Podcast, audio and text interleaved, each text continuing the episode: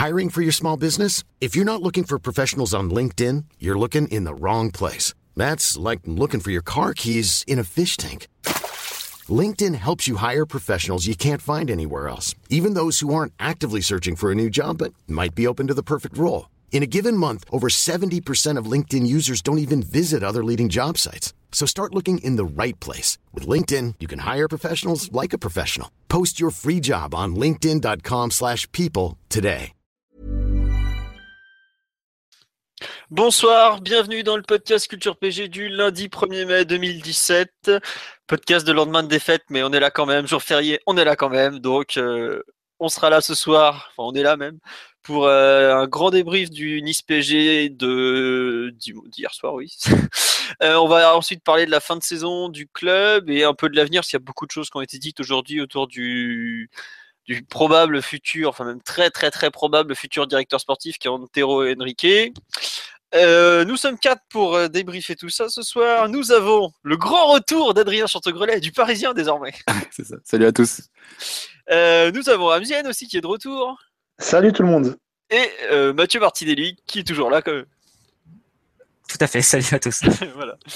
Alors, bon, il y a déjà plein de monde sur live, donc bonjour à tous. Je vois Foka, Noah, Fabio. Euh, on me parle depuis le Danemark de dire défoncez-les à propos des joueurs, bravo, belle mentalité. En plus, c'est un mec qui est passé dans le podcast, Alors, je vous félicite pas. Donc, bonsoir à tout le monde, vois Younes, Mafro, tout ça. Donc, on va attaquer tout de suite parce qu'il y a beaucoup, beaucoup de choses à dire. Hier, le PSG s'est incliné 3-1 à Nice sur des buts de Balotelli, Ricardo Pereira et Donis contre un but de Marquinhos ou Thiago Silva. J'avoue, je sais toujours pas exactement qui a marqué. Euh, donc, euh, une première défaite en championnat depuis euh, Guingamp au mois de décembre. Le titre qui s'envole probablement. Adrien Chantegrelet, quand il vient, il a droit au bout du match. hein. Quel plaisir. alors, bon, enfin, après, si t'as pas envie, tu peux. Non, tu mais peux si. dire non. Allez, on t'écoute alors sur ce Nice PSG. Bah, C'était avec, c'était avec Dominique, demande-lui de le faire. Euh, bah, grosse déception, évidemment, vu du, vu du résultat. Euh, contenu assez, assez insa- insatisfaisant, alors que le début de match a été plutôt, plutôt bon. Bon premier quart d'heure, je trouve. Et puis bah, le but euh, coupe totalement les jambes des Parisiens. Fin de première mi-temps assez, assez catastrophique, plus de maîtrise du jeu. euh, S'ensuit en plus le but d'entrée de deuxième période, donc assez, un scénario assez, assez catastrophique. Bonne réaction après le 2-0. Il y a eu une, une certaine petite réaction qu'il n'y avait pas eu au 1-0. On les sentait un peu apathiques et au 2-0, on les a sentis vraiment euh, désireux de, re- de recoller au score et de, remporter ce match. Et puis après, la, réduction de l'écart de, Marquinhos, euh, on les a plus ressentis dans le coup. Beaucoup de nervosité dans, l'ensemble, que ce soit de, Cavani, des deux cartons rouges à la fin. Euh, voilà, après le, score est un peu, un peu dur parce que trois, trois tirs cadrés niçois, trois, trois buts. Et dans l'ensemble, bah, la défaite est quand même pas totalement méritée dans l'ensemble. Ça fait une nouvelle défaite euh, dans un match, euh, dans un gros match, euh, comme face à Monaco, euh, voilà, face à un concurrent direct en plus. Donc, euh, défaite qui sonne, qui sonne la, la fin du, la fin du championnat et la, la perte du titre, la perte du titre, quoi. Donc, Enfin, la fin de la course au titre plutôt que la fin du championnat. oui, enfin oui, bref, voilà, ça va être une fin de saison un peu, un peu, pas en roue libre, mais voilà, plus, Bon. Moins, alléchante qu'elle n'aurait pu l'être euh, si on avait remporté ce match-là. Ouais. Merci pour ce pouls du match qui nous a rappelé de, de grandes heures du podcast. D'ailleurs, on a oublié de vous le dire, on a passé la centième édition du podcast. Euh, Monsieur Martinelli nous a fait la remarque, c'était pour le OMPG d'il y a quelques semaines. Voilà, on en est au 109e si je ne me trompe pas. Euh, Mathieu, Amzienne, sur le match en général, avant qu'on aborde un peu l'aspect collectif puis les individualités, qu'est-ce que vous voulez en ressortir? Euh, ah bah, oh, d'accord, d'accord avec Adrien dans la, dans la globalité de son propos. Maintenant, il faut aussi. euh, c'est culture PSG, je sais, mais je sais, mais il faut aussi euh, parler de la performance de Nice, qui a été remarquable, je trouve. Hyper efficace. C'est vraiment agréable de voir une équipe comme ça en Ligue 1 euh, qui, qui, qui sache repartir de derrière avec des joueurs au milieu de terrain qui allient, qui euh, pressing et efficacité technique. Honnêtement, euh, euh, c'était un match, euh, un match top niveau et un vrai adversaire pour le PSG. Ça nous a permis de voir ce qui manquait, ce qui nous manquait, ce qui nous manquait en vue de la saison prochaine. Ça, nous a permis de voir nos manques également euh, flagrants sur cette saison et, euh, euh, c'était, c'était un match assez, assez agréable à regarder. Maintenant, concernant le Paris Saint-Germain, c'est, moi, j'arrivais même pas à être déçu après la rencontre parce que c'est, c'est pas, c'est pas, surprenant. Au fond, autant on a fait des top matchs contre Barcelone, Marseille au Vélodrome et, Monaco en finale de la Coupe de la Ligue. Autant j'ai l'impression que cette saison, euh, plus que le niveau tactique ou, technique de l'équipe, c'est, euh, euh, surtout le comportement de l'équipe lorsqu'elle est en difficulté qui me, chagrine un petit peu. Et, et hier, une fois qu'on a été mené au score, on a on a encore pêché dans ce domaine. Après, voilà, en deuxième mi-temps, Balotelli et Belanda, ils ont un peu chauffé nos joueurs. Ça nous a permis un peu de, nous, remettre dans le match avec l'égalisation un peu, euh, un peu rageuse avec cette tête de, Thiago Silva. Mais globalement, il n'y a pas photo sur le match d'hier. Nice a été, a été, euh, à mon sens en tout cas, plus fort que le Paris Saint-Germain. Euh, attendez, je vais faire juste un petit tour sur le live parce qu'il y a beaucoup beaucoup de réactions, donc il y a beaucoup de monde déjà. Bonsoir à tous. Euh, on nous demande est-ce qu'on peut trouver le pouls du match. Euh, bah écoutez, il est juste là, il, est fait. Là. Euh, Mafro nous dit bon début de match, pressing haut, on prend un but et tout s'écroule du déjà vu. Euh, on nous dit pareil, euh, ce que tu disais Adrien Toms, 2 points sur 12 contre Monaco et 10, on peut pas prétendre être champion. Mm. Euh, après, euh, on dit c'est pas encore fini. Rennes va nous finir le titre et Thiago Silva pourra partir en vacances esprit tranquille. Je suis pas sûr. Il y a un Favre nous a bouffé tactiquement de la part de Juju et on a euh, possession stérile et on a été pris en compte très vite. La SSE nous a fait très mal. Ils ont été euh, la SSE, l'OGC excusez-moi, je viens de leur passer un tweet avec Christophe Galtier, d'où le la SSE. Euh, possession stérile, euh, pris en compte. On a Fabio Kennedy dès qu'on notre équipe euh, subit un pressing en défense, elle devient automatiquement fébrile de façon inexplicable. Euh, on nous dit des fêtes très amères, surtout de la fin de match, scandaleuse, surtout la fin de match scandaleuse des cadres. Euh, manque d'esprit d'équipe pointu du doigt aussi. Favre qui a bien préparé tactiquement son match, a joué sur nos points faibles. voilà, on nous dit qu'effectivement le jeu Arthur, les deux côtés ont été inexistants, que ce soit derrière ou devant. voilà un peu le diverses réactions. Un avis, euh, Mathieu, euh, qu'on n'a pas encore entendu sur ce match en général? On savait que euh, la claque à Barcelone n'allait pas pouvoir être effacée, et puis on se doutait bien que ces dernières semaines, en voyant Monaco ne pas flancher, ne pas flancher que le titre, ça allait être très compliqué. Mais on espérait à minima finir la saison sur, une bonne note, avec un carton plein qui aurait quand même atténué les regrets et aurait pu permettre de, construire un peu plus sur, sur et un peu plus se projeter sur l'avenir avec, avec plus de, de positivisme. Mais, euh, le, mais là, le match d'hier a complètement rebattu euh, tous nos espoirs et on est retombé sur un, sur un match vraiment assez pauvre, comme l'a, comme souligné Adrien au début. Euh, hormis le premier quart d'heure, c'était impuissant avec le ballon, très, très fébrile dès qu'on le perdait. Un match vraiment mauvais qui va un peu dans le sens des, des derniers matchs qu'on a fait ces dernières semaines, hormis le match face à, face à Monaco en Coupe de la Ligue. C'est d'ailleurs assez étonnant qu'on n'ait pas su capitaliser dessus. Mais donc voilà, Nice a très bien préparé son affaire. Je pense qu'on y reviendra dans les détails tout à l'heure. Et euh, ça nous replonge dans, un moment assez de, doute et peut-être même de crise, s'il faut le dire, parce que on arrive à un point où, les deux objectifs n'ont pas été atteints cette saison, aussi bien des champions qu'en championnat. Euh, n'ont pas été atteints d'une manière assez, euh, comment dire, choquante entre guillemets, marquante. Euh, mais euh, et donc ce qui va appeler sans doute de, très gros changements et des changements qui, peuvent concerner toutes les composantes du club. Donc tout est ouvert et, ça laisse une période, un gros chantier et on ne sait pas trop ce qui va en devenir. Donc euh, c'est un match qui, va, qui, qui, fait quand même mal et qui et qui peut être à l'origine de, de, beaucoup de bouleversements au sein du club, je pense. Bah, comme tu le dis, euh, je vais aller moins loin que toi sur l'après Nice parce que je trouve qu'on est encore, on est qu'en mai, enfin on est début mai, on sait que le PG est pas un club qui bouge très vite globalement. Mais il y a, beaucoup de choses à, retenir de ce match. Je trouve déjà on fait un très très bon début de match où on voit nos joueurs très concentrés, prêts à aller chercher le match. Et petit à petit, je trouve qu'on s'est fait dominer. Euh, nice a su revenir dans la rencontre, ce qui est pas facile face à ce PG globalement. Ils nous ont su nous mettre en difficulté. Et en l'occurrence, une fois qu'ils ont ouvert le score, nous, on n'a jamais su revenir. Et je trouve que ce match résume beaucoup, beaucoup de nos problèmes cette saison, à savoir euh, nos difficultés à reprendre en main euh, une partie, nos difficultés contre des défenses regroupées, parce que Nice a quand même passé toute la deuxième mi-temps dans son camp, faut, faut le dire, hein, c'est pas méchant. Et puis, je pense qu'ils ont souffert physiquement aussi. Euh, il y a beaucoup, beaucoup à dire sur notre prestation, mais il y a, ouais, y a tous nos mots de résumé, quoi, vraiment. Et j'aimais, J'aime pas trop, enfin on va en reparler après sur la gestion effective, j'aime pas trop le lynchage actuel, mais il y a, y a quand même beaucoup de. Je trouve qu'il y a eu beaucoup de manques. Hier on s'est fait dominer physiquement, je trouve pas ça normal. Euh, dans le caractère, on a été dominé alors qu'on est, est quand même censé avoir une équipe qui est quadruple championne de France en titre. Euh, on a quand même encore manqué d'énormément de réalisme. On met euh, un but en 17 frappes. Et encore. faut voir les frappes. Faut voir les frappes que c'est, Philo. C'est beaucoup mais y a de loin de Di Maria ou des coups de pied arrêtés. Bon, pas. Bah, enfin, t'en as quand même. t'as Cardinal et l'homme du match côté niçois. Je pense que ça veut dire quelque chose aussi quand même. Toutes les grosses occasions sont sur coup de pied arrêté quand même. voilà, sur coup de pied arrêté. Voilà, non, non, mais Dans le jeu, on n'a rien créé quasiment. Ah, dans le jeu, on n'a on pas été bon. Ça, je suis bien d'accord. Mais je trouve qu'on a encore ces soucis de devant le but ou, ou même dans la construction, tu vois. Tout ça, c'est des trucs qu'on a euh, déjà entendu cette année. Ah bah, globalement, on a des soucis un peu partout, Philo. Euh, oui, non, non, mais ce, match, euh, c'est dommage parce que tu, globalement, il y avait, je trouve, une bascule à faire, 34e, 35e journée avec Monaco, OL Monaco et Nice PSG. Bon, Monaco a eu des circonstances atténuantes, enfin favorables plutôt pour aller gagner là-bas. Nous, on n'a pas su le faire. bah voilà, mais bon, je sais pas, je trouve que ce match remet beaucoup de choses en question alors qu'on était quand même en 2017 sur une excellente série euh, à l'extérieur. Mais il n'y a pas un constat d'échec à tirer justement après le match, euh, le match d'hier soir? Parce que comme Mathieu le, dit, euh, le disait il y, a, quelques secondes, où, aujourd'hui le PSG peut, se targuer d'avoir d'être efficace Où aujourd'hui on peut dire oui ce PSG est fort dans ce domaine-là ah, on concède quand même pas beaucoup d'occasions. Hein, sur les dernières semaines, c'est beaucoup plus. Euh, Cette dernière semaine, oui, mais en général, il y a.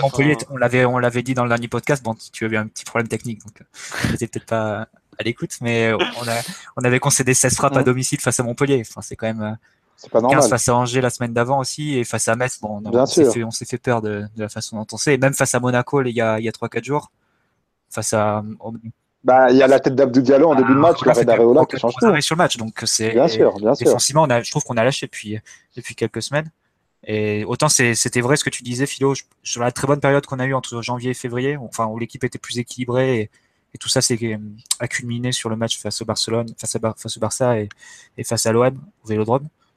Mais euh, ouais, depuis la, la, défaite face à, face à, enfin depuis l'élimination au Camp Nou et plus globalement depuis la, la, victoire en finale de la Coupe de la Ligue, on est reparti sur une série de matchs euh, vraiment très peu maîtrisés avec quelques bonnes séquences, mais globalement, ah oui, oui. assez peu convaincante. Je, non, je te rejoins complètement sur le fait qu'on fait pas des très très bonnes prestations, mais je, pas, je, je, je lis qu'on est une équipe moyenne, je suis pas trop d'accord quand même. Quoi. On a un peu plus que ça malgré tout. Euh, hier, euh, Nice chez eux, il n'y a pas un match où ils ont plus souffert cette saison, par exemple. Voilà, euh, tu vois euh, ce qu'avait fait euh, Lyon, Marseille ou Monaco, ils avaient été beaucoup plus, beaucoup plus en difficulté sur la pelouse de par exemple. C'est pour ça que j'ai un peu de mal quand j'entends qu'équipe équipe moyenne, le 3-1, comme l'a dit Adrien dans le pouls du match, c'est quand même plutôt bien payé. Même je dis pas qu'on a été bon, mais sans avoir été excellent, on les a quand même mis largement sur le reculoir et en difficulté. Après, ils ont parfaitement su exploiter quelques phases de jeu où on a des difficultés. Et ils ont su être efficaces, ce que nous, on n'est pas du tout. Moi, je l'interprète un peu différemment, ce que tu dis sur le fait qu'on est l'équipe qui a mis le plus en difficulté Nice. C'est pas faux, mais je je pense aussi que Nice avait décidé de nous jouer différemment que euh, la façon dont ils jouent les autres équipes. On sait que Nice c'est une équipe qui aime beaucoup avoir la possession, euh, repartir de derrière, euh, construire et tout ça. Face à nous, quand même, ils ont décidé d'adapter leur approche par rapport à nos faiblesses. Donc, c'est-à-dire soit ils venaient nous presser très haut sur la relance, et une fois qu'on avait réussi à passer ce pressing-là, ils, revenaient quand même très bas en repli, et ils acceptaient le fait de ne pas avoir le ballon, et juste de nous cueillir en contre. Et ils ont fait ça ah. tout le match et ça a suffi à nous, à nous marquer trois buts vu qu'ils marquent les trois rencontres. Et, je suis pas sûr qu'ils avaient. Je suis pas sûr qu'ils avaient prévu de passer toute la deuxième mi-temps dans leur moitié de terrain aussi bas sur le terrain, Mathieu.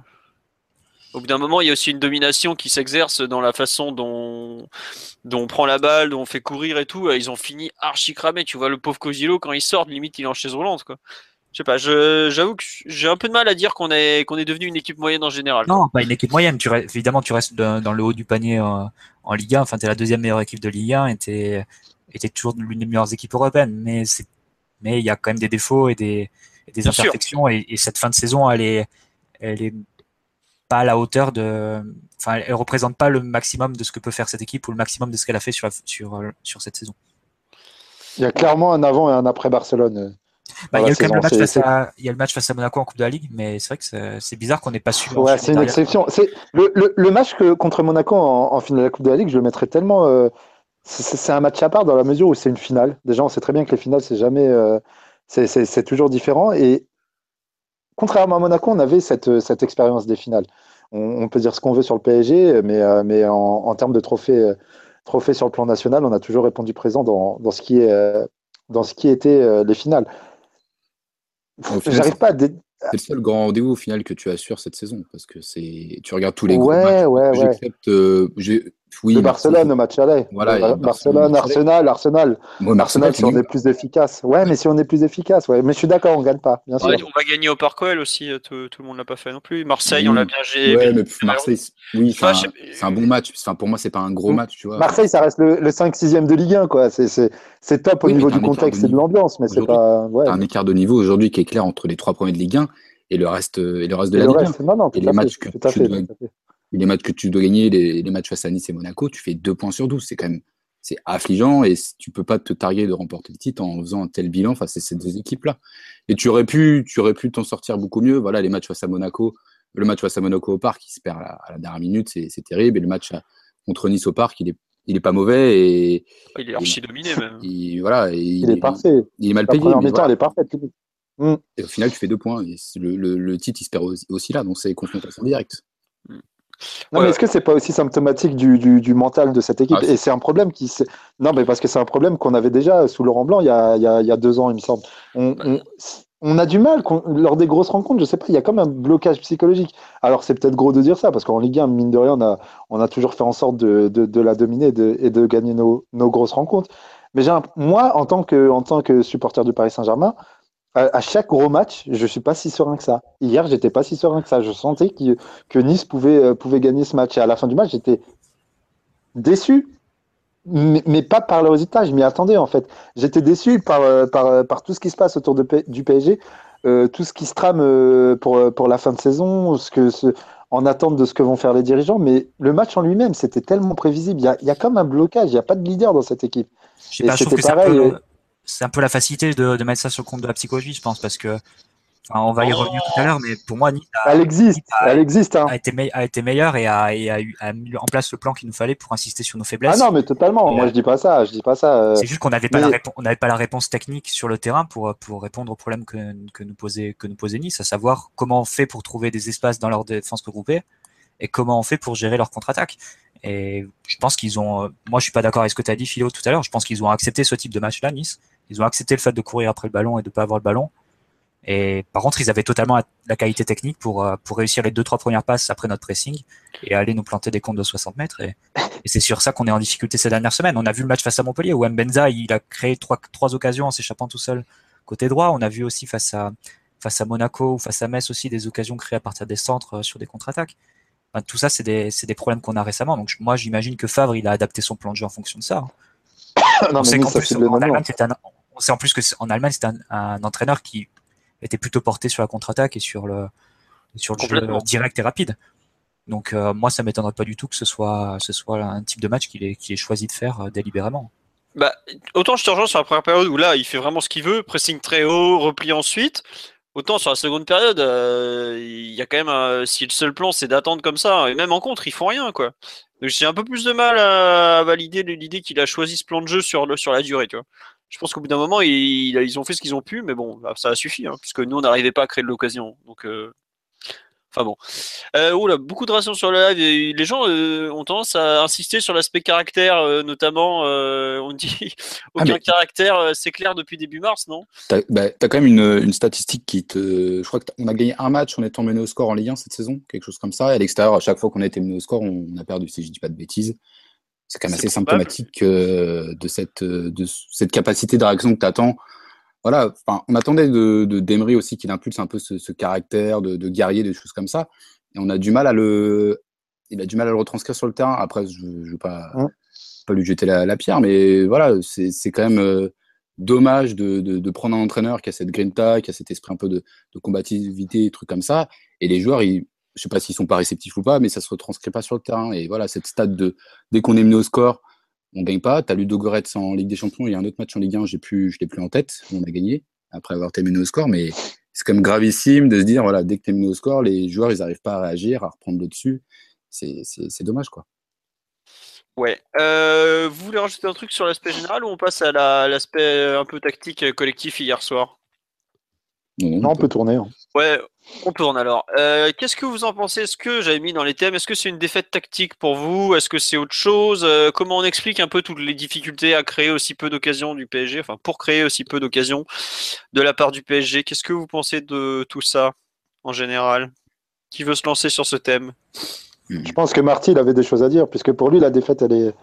Elle est... Moi, pour moi, la défaite, elle n'est pas que tactique. Pour Marty, elle l'est. Donc, euh, Non, mais elle n'est pas, elle est pas que tactique. De toute façon, la tactique, c'est qu'une composante euh, du football. On est d'accord. On est d'accord. euh, Et le physique. Mais le... non, mais sur le match d'hier, je pense que Nice a, a très bien préparé son affaire. Ils ont, ils ont regardé les matchs qu'on a fait ces derniers temps. Et ils ont vu que d'une, on avait parfois des difficultés à, à relancer quand on était mis sous pression. Et ça a été très clair dès les premières secondes du match que Nice est venu avec leurs six joueurs offensifs, euh, quasiment en individuel ou, en égalité numérique, tout du moins, gêner nos relanceurs pour euh, essayer de couper leurs options et couper les lignes de passe. Et, euh, de deux, au niveau des contre-attaques, c'est on a on a ce problème depuis quelques matchs. Du fait de beaucoup de permutations entre les entre les ailiers, entre les milieux, on voit Matuidi se projeter très haut, euh, Di Maria qui va un coup à droite, un coup à gauche, Draxler aussi qui revient, Draxler ou Pastore auparavant qui reviennent dans l'axe. Tout ça, ça, tout ça dans le but d'être plus dangereux offensivement, mais la conséquence, et on a déjà parlé après le match face à Montpellier, c'est qu'au moment de la perte de balle, si tu la récupères pas immédiatement, là tu te fais transpercer et euh, t'es pas en place pour pour te replier de façon correcte. Et Nice en a parfaitement euh, profité sur sur leurs trois buts et, notamment sur les deux premiers. Euh, et je suis pas d'accord aussi avec toi, Philo, quand tu dis que Nice a, rien fait en contre. Il y a, je me souviens de- d'un ou deux retours d'Aurier un peu limite sur d'Albert en première mi-temps, notamment, euh, qui aurait pu être encore mieux mené. Il y a aussi un, une autre- dis, après le, la pause, le but de la- Balotelli il part d'un contre. Hein. Ouais, non, non, non, mais- mais après la pause, les contres où ils font, ils en font plus. hein. d'accord. Après, avant la pause, je suis il y en entièrement a, il y en d'accord. que- il y en a un juste une minute après le deuxième but de, de Pereira, qui aurait pu être mieux joué sur une patte de balle d'Aurier, qui est après Paris se prend un compte de 60 mètres. Donc moi je pense que Nice a fait euh, a bien a très bien insisté sur les sur les faiblesses et sur les, les manques qu'on a affichés ces dernières euh, ces dernières semaines. Après évidemment le caractère, la nervosité, le, le, le- la sensation qu'on laisse échapper euh, le titre.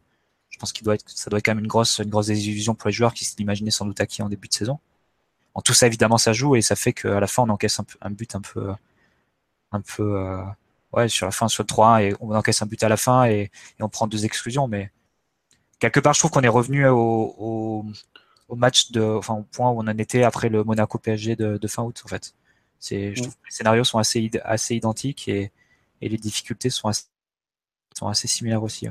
Puis, les trois buts qui viennent de, notre côté gauche, c'est pas anodin non plus. Sur le premier, tu as, Ricardo Pereira qui bouffe, euh, qui bouffe littéralement, euh, qui bouffe Maxwell sur, euh, sur, son, sur son fameux grand point avant, de- avant de donner le ballon à, à Belanda. Ça, c'est un, un, un problème depuis quelques temps pour Maxwell. C'est un super joueur. Moi, je le soulignais encore il y a quelques temps.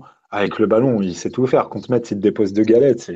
Voilà, il met le ballon où il veut. Maintenant, défensivement, c'est clair que c'est un peu plus compliqué pour lui, mais c'est c'est compliqué de l'incriminer parce qu'on sait très bien qu'Emery cherchait un arrière-gauche cet hiver, on lui a pas donné l'arrière-gauche. C'est pas une excuse que je trouve à Emery. Après, le deuxième but, c'est pareil, c'est sur le contre. Ricardo Pereira, il vient, il rentre axe, il, il frappe du gauche.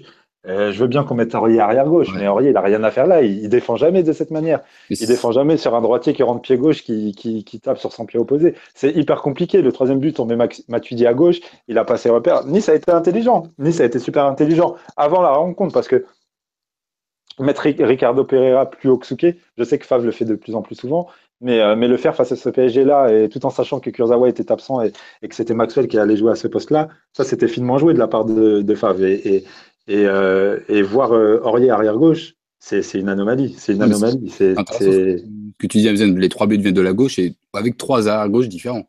C'est quand même. euh, Exactement. Non, mais parce que Nice l'a senti aussi, il a senti le coup. Et moi, je ne je comprends pas le, le choix de ne pas mettre Kipembe à gauche euh, à la mi-temps. Enfin, c'est quand même le seul mec qui, était, qui, qui, a, jou- qui connaît le poste euh, un peu mieux que à gauche. Enfin, je suis désolé, mais Aurier à gauche, déjà qu'à droite, il a un peu de mal euh, cette saison. Qu'est-ce que tu vas le foutre à gauche alors qu'il Clairement. il est en manque de repère total à ce poste-là et ça se voit sur le deuxième but, comme, comme tu l'as Enfin- dit. Et, et, ce- et c'est à la fin du match avec Matuidi à gauche. Enfin, je suis désolé. Ok, et Kipembe, euh, il est quand même plus frais que, que Maxwell ou Maxwell, là, il, est, il a quoi, 6 ou 7 matchs de suite? À 35 ans. Au bout d'un moment, tu le fais souffler et il fallait peut-être le faire cramé. souffler. Bon, enfin, voilà. Enfin, je sais pas si, tu te rappelles du passage de Kimpembe arrière gauche contre Anansi, ça a été Oui. catastrophique. Quoi. Enfin, ça aurait peut-être été moins catastrophique qu'un Aurier.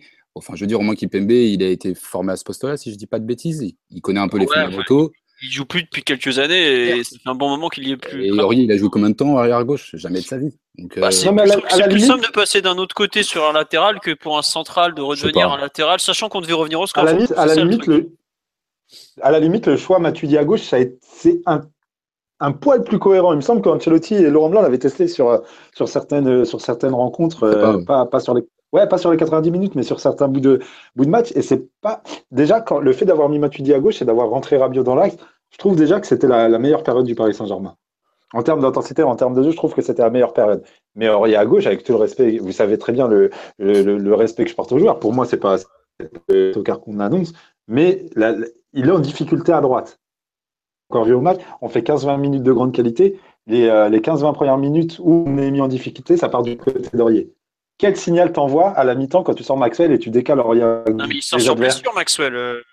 je suis d'accord, mais il y avait la solution qui me Kimpembe. Les adversaires, ils sont pas bêtes. Ils voient les mêmes défauts que nous euh, devant notre télévision. Favre, il a vu les mêmes défauts, les défauts que nous. Il a vu Aurier à gauche. Ça devait être une aubaine pour eux. Il a peut-être demandé à, à Secal d'insister sur ce côté-là. Et le deuxième et le troisième but, c'est pas anodin. Je sais pas. Il y a, pour moi, il y avait mieux à faire. Je suis d'accord avec mm. Adrien. Je dis pas que Pembe, c'est l'assurance touriste à gauche, mais c'est un poste qu'il connaît. Le mec, c'est un gaucher.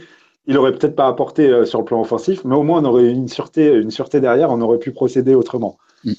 Là, c'était, ça, ça ressemblait à de l'amateurisme. Alors peut-être, peut-être, avait un signal à envoyer à sa direction. Peut-être. Peut-être qu'il voulait dire vous m'avez pas donné l'arrière gauche que je voulais cet hiver. Ah, voilà ma réponse. Euh, je pense qu'à ce moment-là, il pense juste à gagner son match pour pas perdre le titre. Hein, tu sais, il va pas aussi. Peut-être aussi. Non, mais peut-être aussi. Non, mais après des, des, des, signaux envoyés par des entraîneurs à leur direction, on en a vu. Ça existe dans le. Dans ah, le tu, peux, pas te sabater comme ça, comme euh, dans un match aussi important euh, à ce moment-là de la saison et prendre un, un aussi grand risque en, en voulant faire passer ce message-là. Enfin, j'ose espérer qu'il a pas pensé comme ça.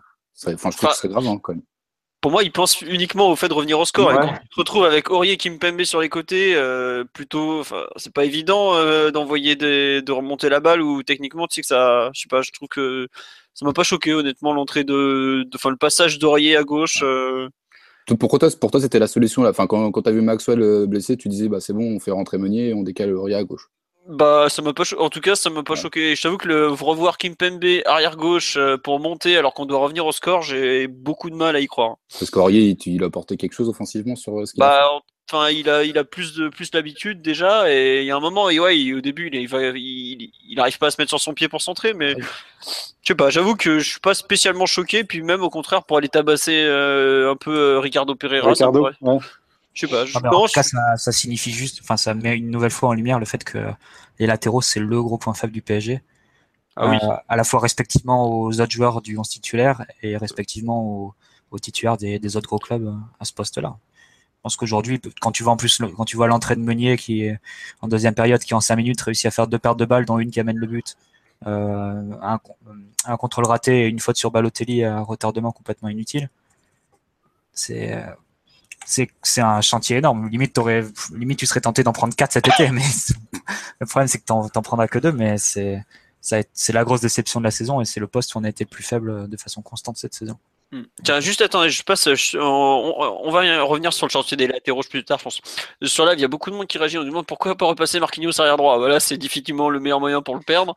Euh, Panamégique nous dit par contre, j'aurais trouvé plus logique de mettre Meunier à gauche, sachant que sur son côté droit, il aime rentrer dans l'axe. Effectivement. Mmh, mais déjà qu'il a des difficultés. Ouais, mais des fois qu'il a des difficultés euh, à, défendre sur son côté droit, notamment dans, dans, dans, le jeu de haut but. Euh, c'est dans sa profondeur, c'est compliqué. Alors à gauche, ça aurait été. Euh, ça aurait été deux fois plus compliqué pour lui, je pense. Hein, je pense. il, est grand, Meunier, hein, c'est un très bon latéral, mais il est grand, il a 1m92 à, à déplacer. À gauche, c'est d'autres repères. Hein. C'est certes un latéral, mais un latéral, c'est un poste tellement particulier. Et changer de, position à un latéral comme ça, le mettre à droite, à gauche, c'est complètement différent. Il y a des manières d'attaquer, il y a des manières de défendre, il y a des angles de passe à contrer et tout. Et c'est un métier totalement différent pour moi. on te voit arriver à faire la promotion de Sabali. Calme-toi. Ouais. Non, mais par contre, notre option, ah, bah, on en a parlé récemment, c'était la défense à 3. On dit que c'était dans les plans d'Emery et qu'il a travaillé plus ou moins. Tu pouvais choisir de. Les joueurs lui ont dit non, non, oublie pour l'instant, oublie, direct. par exemple, tu pouvais imaginer passer avec une défense à 3 euh, euh, Aurier par exemple Marquinhos Thiago Silva qui n'est pas sans rappeler de de glorieux souvenirs et, et, laisser tout le côté gauche à Di Maria par exemple ça après, je t'avoue que quand j'ai revu par Aurier euh, côté gauche, j'ai aussi pensé à, au drame de Manchester l'an dernier. Je fais oh merde. Je sais pas si vous vous rappelez, il avait passé 5 minutes, on sait pas pourquoi à gauche. Plus que 5 minutes, il ils avaient fait une permutation avec Marquinhos sans raison. Mais... Ouais, ouais, mais bon. Euh, beaucoup de débats là sur le cas Aurier à gauche. Euh, il y a pas d'unanimité. euh, bon, tiens, c'est vrai qu'on nous dit, Sam nous dit, on sait qu'Emery compte beaucoup sur ses latéraux. Ils ont été plus que décevants cette saison. Je pense qu'il y a une vraie, une vraie, comment dire, suite. Enfin, pas, c'est pas une suite, c'est une vraie logique. Enfin, en suivant le parcours des latéraux et leur niveau de performance, on a globalement le niveau de performance du PSG. Mm. C'est un truc qu'on avait dit dès le mois d'août. Et je crois que c'est aujourd'hui le, le meilleur moyen d'évaluer le, le le niveau d'un match du PSG, c'est la qualité du match des, des latéraux. Quoi. Ce qui est un peu inquiétant, quoi, parce que comme l'a dit Mathieu, c'est quand même globalement un poste super faible au PSG cette saison, ou en tout cas pas terrible. Euh, voilà. Et, et j'ai cru comprendre que Emery a peut-être un peu regretté de ne pas avoir fait euh, passer Ma- Matuidi arrière gauche direct pour faire rentrer Rabiot au milieu. Et je Bah, serais il, pas il surpris. il a semblé le regretter en cours de match, en tout cas, vu que je pense Voilà. que l'entrée de Rabiot, c'est une correction de son changement euh, raté. Ouais, il y a pas mal de monde d'ailleurs qui taquine un peu les, les changements de Emery euh, durant la saison. Je vois, il y a euh, comment ça s'appelle euh, Pop pop pop. J'arrive plus à retrouver euh, Shelra qui nous le dit. Enfin, j'ai j'ai plus, j'en ai plus. Et tiens, il y a aussi, il y a Sadil qui nous fait remarquer que en 2014-2015, on avait pris 4 points sur 12 contre les équipes du podium et 6 sur 12 en 2015-2016. Donc c'était quand même pas génial non plus. Il, il était vraiment blessé, Maxwell ou euh, Ah oui, oui, oui, oui. Non, Maxwell, il- ok. Maxwell et Meunier jouent en, ce moment, jouent en ce moment dans un état, euh, il serre les dents. D'accord, d'accord, Je d'accord. connais un numéro 10 qui t'expliquerait déjà qu'il peut pas jouer. hein. Mais bon, je... non, franchement, les types, ils jouent vraiment euh, au, au moral. euh, Ah, d'accord, ok, d'accord, je viens de comprendre. D'accord, ok, ok. Et je Et l'effectif est en souffrance physiquement malgré tout. Quoi. Il y a... il y a- Bah, surtout à ces postes-là où t'as Kurzawa qui peut là depuis un mois et voilà. Enfin, et on a tiré sur la corde un peu avec Meunier quand quand il était pas là et puis quand il était à la canne et puis voilà quoi. Tu le payes, euh, tu le payes forcément au moment. hein. Et là, mais le pire c'est Maxwell quoi. Ça fait six matchs de suite qu'il enchaîne. On sait très bien qu'il a plus la caisse du cycle pour faire ça quoi. Et, Ouais. Voilà. Même tu vois, sur un match comme Monaco euh, mercredi dernier, tu aurais pu faire tourner davantage. Enfin, c'est un, autre débat, mais voilà. Bah écoute, euh, en thème, j'ai mis une défaite tactique avant tout. Moi, je trouve qu'on s'est fait euh, un peu piétiner physiquement en première période. Bah ouais, non mais c'est à Monaco, c'est tu sais que tu vas jouer face à une équipe totalement remaniée avec des jeunes en face. Tu peux faire reposer des- un mec comme Di Maria, enfin un mec par ligne au minimum, tu vois, alors que tu as aligné l'équipe type ce soir-là. Hmm. Après, le problème, c'est que si tu finis en prolongation, non, mais attends, mais on, enfin, on avait l'équipe C de Monaco en face. C'est pas en mettant, euh, je veux dire, Kipembe dans l'axe en défense centrale à la place de Marquinhos, en mettant Lucas d'entrée, en mettant un- un- en mettant Verratti ou Mota euh, sur le banc, en mettant une coup, je sais pas, euh, titulaire. Je pense pas que tu tu prenais pas de risque non plus face à cette équipe C de Monaco. Enfin, je veux dire, faut. On a souvent fait tourner en, en Coupe de France cette saison, ça a toujours bien marché. Je vois pas pourquoi il l'a pas fait à ce, à ce moment-là de la saison. Après, le match a quand même été sur un vraiment un, un petit rythme, le match face à Monaco. Et, et il, Ouais. a sorti- il, a, sorti- il a quand même sorti Verratti, Di Maria, et le troisième, je sais plus. Mota. Il sort Mota à l'heure de jeu. Même avant, je crois qu'il le sort à la 51e. Il me semble qu'il sort Di Maria à la 61e. Ouais, Par Cavani. contre, Et Cavani. Et Oui. Cavani dernier. Ouais, non, Cavani, ouais. Verratti, il le laisse jusqu'au bout. C'est Verratti ou c'est Mota qui est sorti Donc c'était Mota. Mota qui Donc sort. voilà, il a sorti quand même les trois, trois piliers euh, avant la fin et le match était Ouais. quand même pas un très gros rythme. Je pense que c'était une grosse séance d'entraînement pour reprendre les, les termes de- d'un ancien entraîneur du PSG. Donc c'est Je sais pas. Je pense que c'est l'occasion de faire Ah, mais-. Pour revenir sur ton- le- mon propos euh, d'un point de vue physique, c'est surtout l'impact des joueurs de, de Nice. Je trouve qu'il nous a fait mal. Euh, je pense notamment le Verratti qui a beaucoup souffert. Il s'est fait euh, vraiment presser physiquement. Il y avait de l'impact sur lui. C'est quelque chose qu'on a ra- rarement rencontré en Ligue 1. Je Mm. trouve. Et C'est une des rares fois où une équipe a su nous, nous mettre en difficulté physiquement. Je pense euh, il y a une équipe spécialisée pour ça, c'est les Colosses là, de, de- les boîtes de nuit d'Angers. Mais les autres, on, on a rarement été dominés physiquement. Monaco aussi. Monaco, Mo- voilà. Monaco en partie avec euh, notamment euh, Bakayoko qui nous avait vraiment fait mal au, au match aller. Mais c'est assez rare. en Ça va, aussi dans, ça va aussi dans l'autre sens parce que tu peux en première mi-temps, tu peux relever aussi pas mal de pas mal de fois où le PSG a récupéré des ballons euh, à l'agressivité et au contact dans les 30 35 derniers mètres de de, de Nice. Je pense notamment à la dès la deuxième minute, ta série qui est sous pression, Verratti qui va le tacler et lui mettre une grosse pression et qui réussit à récupérer le ballon. Bon après Cavani en fait n'importe quoi et on gâche une belle occasion, mais c'est nous aussi on a réussi à par, par enfin même plusieurs fois à, aller les chercher haut et à mettre de, de l'agressivité. Ouais, ouais, ouais. Euh, vous voulez rajouter un truc sur la prestation collective en général? Notamment, on a, je trouve qu'on a assez peu parlé du fait qu'on avait galéré à se procurer des occasions. Ou alors, j'ai pas tout, tout entendu, parce que comme je gère le live en même temps, euh, c'est possible que j'ai loupé un bout. Euh, vous l'attribuez à quoi, cette défaillance offensive en général?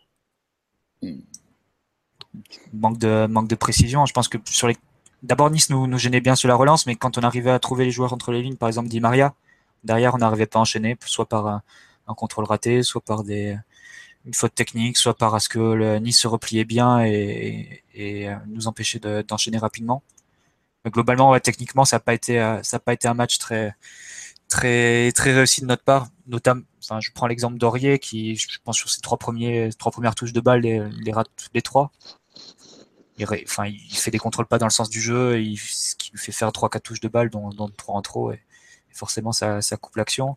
Et pareil, sur plusieurs, sur plusieurs fois, on a réussi à récupérer les ballons assez haut. Euh, derrière, on n'a pas eu la, la, la, justesse technique pour enchaîner. Euh, je pense euh, notamment une fois quand Matuidi fait une, fait une chandelle euh, pour Maxwell qui va directement en sortie de but, une ou deux fois aussi, une fois aussi où Cavani fait une passe ouais. dans la profondeur, il me semble pour Di Maria, ça va en sortie de but directement.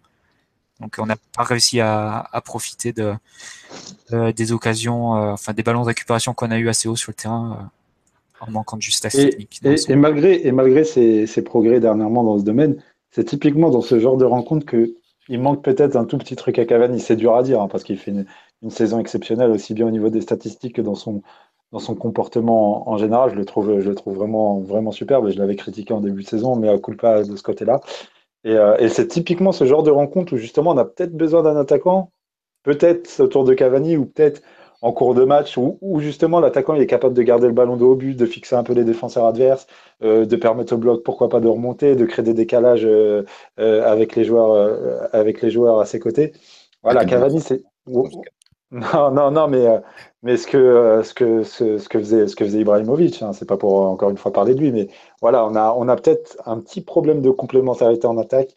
Il faudrait peut-être un attaquant pour accompagner Cavani sur certaines certaines, euh, certaines rencontres ou certaines situations tactiques, ou peut-être un attaquant, un deuxième attaquant qui permettrait, pourquoi pas, à Cavani de souffler et d'être plus performant dans ce genre de, dans ce genre de rencontre. Voilà, c'est mon seul, vraiment mon seul X sur, sur Eddy cette saison.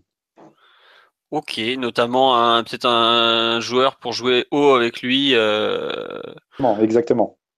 Mais ce qu'on avait évoqué au mercato d'hiver, savoir un joueur capable de lui apporter du, du soutien, euh, peut-être jouer en pivot alors que lui, c'est pas forcément le faire, tout ça. Un, un, mec, un mec dans le profil, hein, je, je, vais, je, je, parle pas de lui en particulier, mais un mec comme Lacazette peut-être.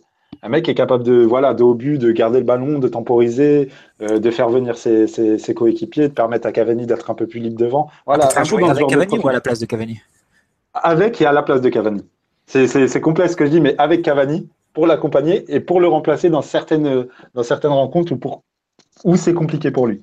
Où c'est compliqué pour lui parce qu'il sera sevré de ballon et c'est pas un attaquant qui est, qui est capable de venir chercher le ballon au milieu de terrain, d'organiser un peu le jeu. Voilà, on, manque d'un deuxième attaquant très clairement, que ce soit pour accompagner ou pour le remplacer sur certains faits de match. Je pense qu'on manque aussi de, de, technique au milieu de terrain. Enfin, je veux pas charger Matuidi après ce match-là, mais sur un match comme ça où l'adversaire met beaucoup d'agressivité et, et euh, enfin et réduit, réduit à la fois le temps et les espaces que tu as quand tu, quand tu reçois et quand tu, quand tu as le ballon, tu as besoin de joueurs qui sont impeccables techniquement et qui ne font pas de fautes techniques. Et, et dans ce cas-là, Matuidi a quand même des limites qui sont. Ah bah entre lui à gauche et Aurier à droite hier, euh, avais que tu pouvais jouer que dans l'axe et vu que il y avait énormément de densité niçoise à cet endroit-là, tu étais bien bloqué quoi clairement. Cavani tu, peux Cavani tu peux tolérer parce que ouais. bon, mais à, à, condition que ce soit le seul joueur dans le 11 si, si, as, si tu te rajoutes un, un, latéral un milieu de terrain et parfois un ailier quand tu as Lucas ça fait quand même beaucoup de joueurs qui, qui sont pas propres dès qu'ils touchent le ballon et, et, face à des équipes qui mettent de l'agressivité qui qui te laissent pas respirer ben forcément tu fais des tu rends le ballon et tu ne crées pas grand tu crées pas grand chose Ouais, tiens, on nous dit est-ce que passer une formation en deux points, genre un 4K2 la semaine, la saison prochaine est envisageable pour Embry euh, Ça a été travaillé à l'entraînement cette année, de ce que je sais, mais ça n'a pas été forcément très convaincant. Et après, il y a toujours le souci de la transition défensive qui est un problème récurrent cette année, à savoir que tu perds la balle, tu as deux attaquants, donc tu as un milieu de moins. Euh, on a vu ce que ça avait donné déjà contre Nancy. Je suis pas sûr qu'aujourd'hui le PSG euh, ait, les capacités à, à, gérer ce genre de situation, tout simplement. Je ne sais pas si on a vraiment les milieux pour un 4K2 en fait. Est-ce que Verratti, Rabiot et sur les côtés Di Maria, Draxler, c'est des joueurs qui peuvent jouer dans un 4K2 Même dans un 4-2-3 Donc c'est pareil, 4-4-2 et 4-2-3 défensivement, ça te pose quand même des problèmes d'équilibre parce que c'est pas des joueurs qui ont la caisse pour couvrir les, les zones et, les, et assurer les replis. Monaco, c'est quand même, tu prends l'exemple du 4K2, c'est, tu prends celui de Monaco, c'est, ont quand même Fabinho et Bakayoko pour, pour, pour couvrir et pour, et pour faire les compensations nécessaires. Lemar aussi qui joue souvent le rôle de troisième milieu de terrain. Donc c'est... Très gros volume de course aussi sur les joueurs de côté, côté. Ouais. C'est un problème qu'on a, nous, qu'on a donc, déjà souligné. Est-ce que c'est transposable? Je sais pas. Voilà pour répondre à la question. Euh, on nous dit, bah, dans ce genre de match, c'est parfaitement inutile. Euh, oui, oui, on peut pas dire le contraire. Quoi. Entre sa technique euh, hier, voilà, il y a l'ami Maxou qu'on salue qui nous dit la technique aléatoire de Matuidi, Verratti bouffé physiquement et Mota qui pète un plomb, le milieu a coulé. Ouais, globalement, le milieu a un peu coulé hier, alors que pourtant c'est qu'un milieu qui a des références, mais bon. Voilà. je vous propose de passer aux performances individuelles sur la rencontre. lesquelles ou laquelle vous voulez retenir? Qui veut se lancer dans ce domaine? Pas grand chose à, ressortir. Non, mais ça peut être en mal, hein. T'es pas forcément bien à retenir, tu peux retenir. une... petite, euh, petite déception en ce moment, c'est un, peu Draxler, je trouve. Un peu, hum, il a, autant il avait très très bien commencé, et il avait eu sa blessure après face à Lyon qui expliquait. Ou Guingamp, je sais plus. Euh, Guingamp. Il avait été, ouais, Guingamp, exactement où il avait été un peu moins bon, donc ce qui s'expliquait par sa blessure. Ah, mais, euh, voilà, complètement. Et, euh, mais même, même sur un match comme, euh, comme hier, je trouve qu'il peine à faire des différences, autant parfois avec l'utilisation du ballon dans, les, dans ses transmissions, parfois ça peut être ultra juste, des choses comme ça, mais il n'arrive pas à faire des différences, ou en tout cas moins qu'il ne pouvait en faire, et je trouve qu'on le voit un peu moins qu'au début de saison. il est un peu il pêche un peu, il pêche un peu là-dedans, je trouve, et je le trouve moins, moins fringant et beaucoup moins décisif aussi par, par conséquent. Même face à Monaco aussi, euh, mercredi, il n'a pas été pas non plus été tranchant. Et face à des blocs un peu regroupés comme hier en deuxième mi-temps, il a beaucoup de mal à faire les différences qu'il pouvait faire au, début de saison, je trouve. Et c'est un, petit, un, petit bémol sur, ouais, sur sa, sur sa deuxième, deuxième partie de saison avec Paris, ou à contrario de sa première qui était son début de saison avec Paris était excellent. il a un peu plus, un peu plus de mal, je trouve. Ouais, ouais, bah écoute, euh, je te rejoins complètement. Et sur le live, il y a quelqu'un qui m'a dit Est-ce que vous n'allez pas être Draxler Voilà. on nous dit euh, Bon, tu as aussi des des gens qui sont pas tout à fait d'accord. Panamagé nous dit Draxler fait beaucoup de choses, je trouve, par rapport aux autres. Et t'as Maxou qui nous dit Draxler est celui qu'on attendait être se met au niveau du collectif sans surnager ni avoir l'attitude d'un game changer. Alors là, il est en plein playoff NBA, faut pas vous inquiéter, il va foutre des coups d'anglais partout. Ouais, il est clutch. Ah, il est clutch. Euh, enfin, il veut sortir du floating, du spacing, ce genre de conneries, bref. Il faut améliorer le roster l'an prochain. ah, complètement, là. Sur les pick and roll, il est zéro Draxler, je te le dis. Non, mais donc, oui, voilà. BP qui parle ce tocard, n'en parlons pas. Euh, sur euh, Dragster, je pense qu'on est un peu tous d'accord qu'il a, qu'il est un peu déçu sur cette deuxième partie, deuxième, deuxième partie de saison. Quoi. Voilà. On nous rappelle ça qu'il aurait dû obtenir un penalty. C'est vrai. Mm. Ouais, moi j'ai un autre bémol. On a parlé, on a parlé de Draxler, tout à l'heure j'ai parlé d'Aurier, on a parlé de Cavani, Matuidi, mais j'ai un petit souci moi, c'est les gardiens. À un moment donné, sur les gros matchs, ah, ça, ça commence à devenir problématique ça commence vraiment à devenir problématique. Non pas que Trapp est passé au travers, encore une fois, mais j'ai l'impression que depuis Sirigu, il manque ce gardien, et Sirigu compris, hein, il manque ce gardien qui est décisif sur un match, sur bah, un gros match, sur un match phare. Sur un gros match, ouais. Parce que Trapp, récemment, était plutôt bon. Enfin, tu, enfin... Ouais, il fait, il fait la parade sur Endoy. Il fait la parade sur Endoy à, à, Angers. Je trouve que c'est la parade qui peut même peut-être changer notre fin de saison. Mais hier, voilà, c'est un choc. C'est Nice, c'est à l'Alliance Arena. On joue contre le troisième de Ligue 1 qui peuvent revenir à trois points derrière. Ouais, non, mais. Non, mais on ne joue pas le Bayern, mon grand. ouais, je suis désolé, désolé. C'est avec leur, leur, euh, leur, fichu naming, là, on, s'y perd. Mais, euh, mais non, non, non. Non, mais sérieusement, sur, sur, sur le gardien de but, moi, ça commence à me poser problème. On n'a pas de gardien qui en impose réellement.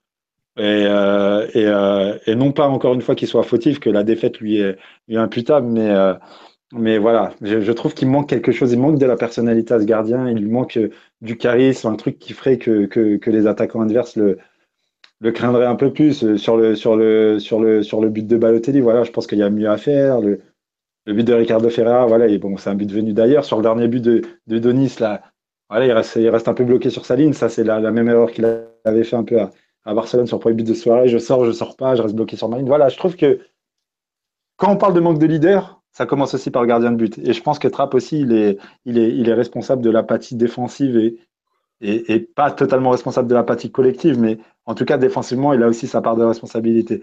Quand on dit que Thiago Silva et Marquinhos euh, euh, jouent bas, ont peur de remonter le bloc et tout, c'est peut-être aussi parce qu'ils n'ont pas, pas une confiance euh, extrême en leur gardien. Et, et Trapp, aussi bon soit-il, faut peut-être qu'il parvienne à devenir très bon. Ouais, mais on disait ça déjà de d'Areola avec la, la Non, mais clairement, des deux gardiens. Des deux gardiens, je trouve qu'il y a un manque au Paris Saint-Germain. Euh, enfin, tu vois, autant hier, il fait pas les arrêts qu'il faut et encore sur la frappe de Balotelli, il est pas, il est pas très loin de la sortir pourtant. Il y a mieux à faire, il y a mieux à faire. Ouais, il y a mieux à faire, mais pour moi, c'est pas lui qui est responsable du, de ce but-là, tu vois. Enfin, c'est une conséquence d'énormément de choses, de Matuidi qui fait pas le repli, de Maxwell qui se fait bouffer, de, de, de Verratti qui sort pas assez. Enfin, c'est beaucoup de choses cumulées. Mais euh, je trouve que Trapp en lui-même, enfin, ok, il fait pas une saison exceptionnelle, mais il fait, fait pas d'erreur, euh, fait pas d'erreur majeure. Tu vois, mais justement, à l'aller au Barça, il te sort l'arrêt qu'il faut sur André Gomez. Je suis d'accord, je suis d'accord. Mais est-ce qu'on lui demande pas justement d'être exceptionnel? Ah, mais ce qu'on attendait. À un moment donné, est-ce que ça suffit Est-ce que ça suffit au PSG d'être seulement bon ou très bon? Est-ce qu'on ne lui demande pas d'être exceptionnel et de sortir la saison qu'il faut et d'être décisif dans les matchs qu'il faut? Et là, c'est, euh, voilà, je trouve qu'on a deux gardiens qui sont bons, mais il manque d'un gardien très bon ou excellent et qui peut-être ferait passer un, palier au PSG et qui rassurerait peut-être toute la défense. et je trouve que Trapp, malheureusement, il n'a pas le, il n'a pas le, charisme pour, euh, pour en imposer. Malheureusement, parce que c'est vraiment, euh, ça a l'air d'être un top coéquipier et c'est vraiment quelqu'un qui a du talent. Après, si je sais pas ce que vous en pensez après. Tu l'installes définitivement numéro un et tu lui dis voilà, cette fin et qu'on et qu'on définisse bien clairement et définitivement la hiérarchie, peut-être que tu peux le rassurer et, voilà. Je sais pas, hein, c'est une idée comme ça, mais enfin, ah, bien sûr. Oui, cette année, elle est, bien évidemment qu'elle est établie, que Areola est dévoué aux coupes, ça c'est clair et net. Mais je sais pas, euh, enfin, ça me paraît quand même pas clair, tu vois. Enfin, pour moi, ça peut changer quand même l'an mm. prochain. Ça peut très bien repartir sur un, nouveau roulement. il peut très bien donner sa chance à Areola. On ne sait pas quoi. Et, ouais, ouais. Moi, je rejoins Amzienne euh, sur le fait qu'on euh, n'y aura nulle part avec un gardien pareil, globalement. je sais pas, je trouve aucun, aucun, point fort de gardien de très haut niveau, en fait. Enfin, aujourd'hui, tu, tu, me demandes la plus grande qualité de trappe, je vais te dire le jeu au pied. L'intelligence. Ouais, exactement. Peut-être l'intelligence et encore les déplacements dans la surface. Il y a des fois, il y a des trucs un peu louches. Genre hier. Non, mais dans le sens, il est, pas, il est pas mal pour anticiper sur les ballons dans la défense. Ouais, mais euh, bon, euh, au bout d'un moment, euh, ça fait un peu juste pour gagner, pour être un gardien de top niveau. Tu vois, aujourd'hui, en Allemagne, c'est le numéro 4 il n'y a pas grand chose à dire, par exemple. mais on sait que c'est un, on sait que c'est un poste très compliqué et que. ah oui, n'a pas un top mondial. Et je ne sais pas s'il faut incriminer Trapp précisément, mais je pense que globalement, défensivement, on a quand même des problèmes parce que tu, tu concèdes tu concèdes assez peu de tirs et assez peu de, de tirs cadrés en général. Par contre, tu t'es quand même souvent euh, ouais, en, panique ou en difficulté quand, sur, des, sur des frappes ou sur des, sur des actions qui peuvent paraître anodines ou facilement contrôlables. En fait, c'est je sais pas s'il faut remettre en cause le mm. gardien, la charnière centrale, les latéraux, euh, le repli des attaquants, des milieux, sans doute tout à la fois. Mais j'ai l'impression qu'il y a une fébrilité de l'équipe à l'heure où il s'agit de défendre, euh, qui est, euh, enfin moi, qui me scotche un peu parce que c'est même sur les coups de pied arrêtés, on est récemment sur les dernières semaines, on est, on est quand même assez en, en, difficulté. Oui, on, on est fébrile. les ballons, les ballons traversent la surface. ils peuvent être repris un peu par n'importe qui, tu sais pas trop dans quel sens ça peut aller. Je trouve que c'est vraiment pas clair ce qu'on fait et un peu confus ce qu'on fait en, ce moment défensivement. Euh, et je parle même pas collectivement, je parle en termes individuels. Euh, et on en vient à encaisser des buts sur, sur des situations un peu, un peu absurdes. Ouais, Bon, enfin, en tout cas, euh, sur les gardiens, on n'est pas beaucoup plus avancé qu'en fin de saison dernière, quand on savait pas trop ce que, ce que Trapp allait devenir. Ce que... Je pense que c'est pas, c'est, pas bon de continuer avec le même, le même duo Trapp Areola, je pense, en tout cas. Et t'as Sirigu qui va se ramener. qui va se ramener. Il faudrait deux départs et une arrivée dans ce secteur de jeu là, c'est... compliqué, hein, parce que c'est vraiment un poste, euh, j'avoue, être complètement dubitatif sur l'avenir. Alors, je crois pas du tout en Trapp mm. au plus haut niveau. Je crois pas à l'instant T en Areola au plus haut niveau. Même si je ah, pense là, que. Ils sont quand même grillés à Paris. Euh, bah, c'est pour ça que je dis à l'instant T. Après, il peut partir, revenir. Il y a eu des mecs à Paris, on a cru tellement grillé et finalement, ils ont réussi à, bien finir. Donc, euh, je vais pas le juger définitivement. Puis regarde, on le pensait super bien parti en novembre. On se disait, bon, bah voilà, ça y est, on a notre gardien, c'est réglé. Euh, enfin, pas en novembre, en octobre, quand il sort un gros match à Ludogorets, c'est tout ça. Donc, bon. Je sais pas, j'avoue que c'est un poste où semaine après semaine, tu te dis, bon, et ça peut le faire, puis finalement, ça peut pas le faire. C'est c'est assez particulier. Est-ce que le PSG va oser aller acheter un gardien cet été? C'est encore une autre question. Mais, excuse-moi, termine Philo. Excuse-moi. Je disais, je serais pas surpris que on parte l'année prochaine sur euh, qu'on aille chercher un gardien vraiment très expérimenté. Euh, c'est pas du tout une info, hein. c'est un sentiment que je donne. C'est par exemple, je serais pas surpris que on ait dû euh, qu'on se re-renseigne sur un mec comme Andanovic. Gardien très expérimenté, très très très fort sur sa ligne.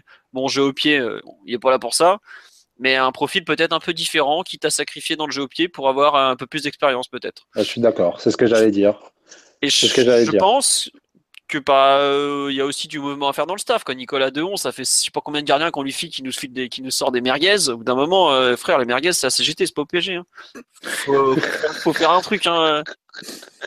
Non, mais ça, c'est pas. Bon, voilà, quoi. Euh, je sais pas, il y, a, il y a forcément un truc qui doit changer à ce poste-là. Parce qu'on est d'accord que sur la saison, le- aussi bien. La gestion d'Emery a pas forcément été géniale. Même si, bon, moi, c'est pas ce que je reproche le plus. Euh, aucun des deux s'est s'est av- s'est avéré euh, être un- une référence du poste. Areola a montré qu'il était euh, trop friable mentalement, trop jeune. Trapp a montré des limites. je pense au match de Barcelone où, au bout de trois minutes, on en prend un. Il est quand même largement impliqué dessus. En fin de saison, tu fais le bilan poste par poste. Je pense que gardien et on a parlé des latéraux. On est à mon avis, on est pas mal en difficulté à ce niveau-là. quoi. Donc euh, c'est un peu embêtant parce que c'est des trucs qu'on a l'impression d'avoir euh, déjà entendu euh, ou déjà fait le constat il y a, il y a un an. Quoi.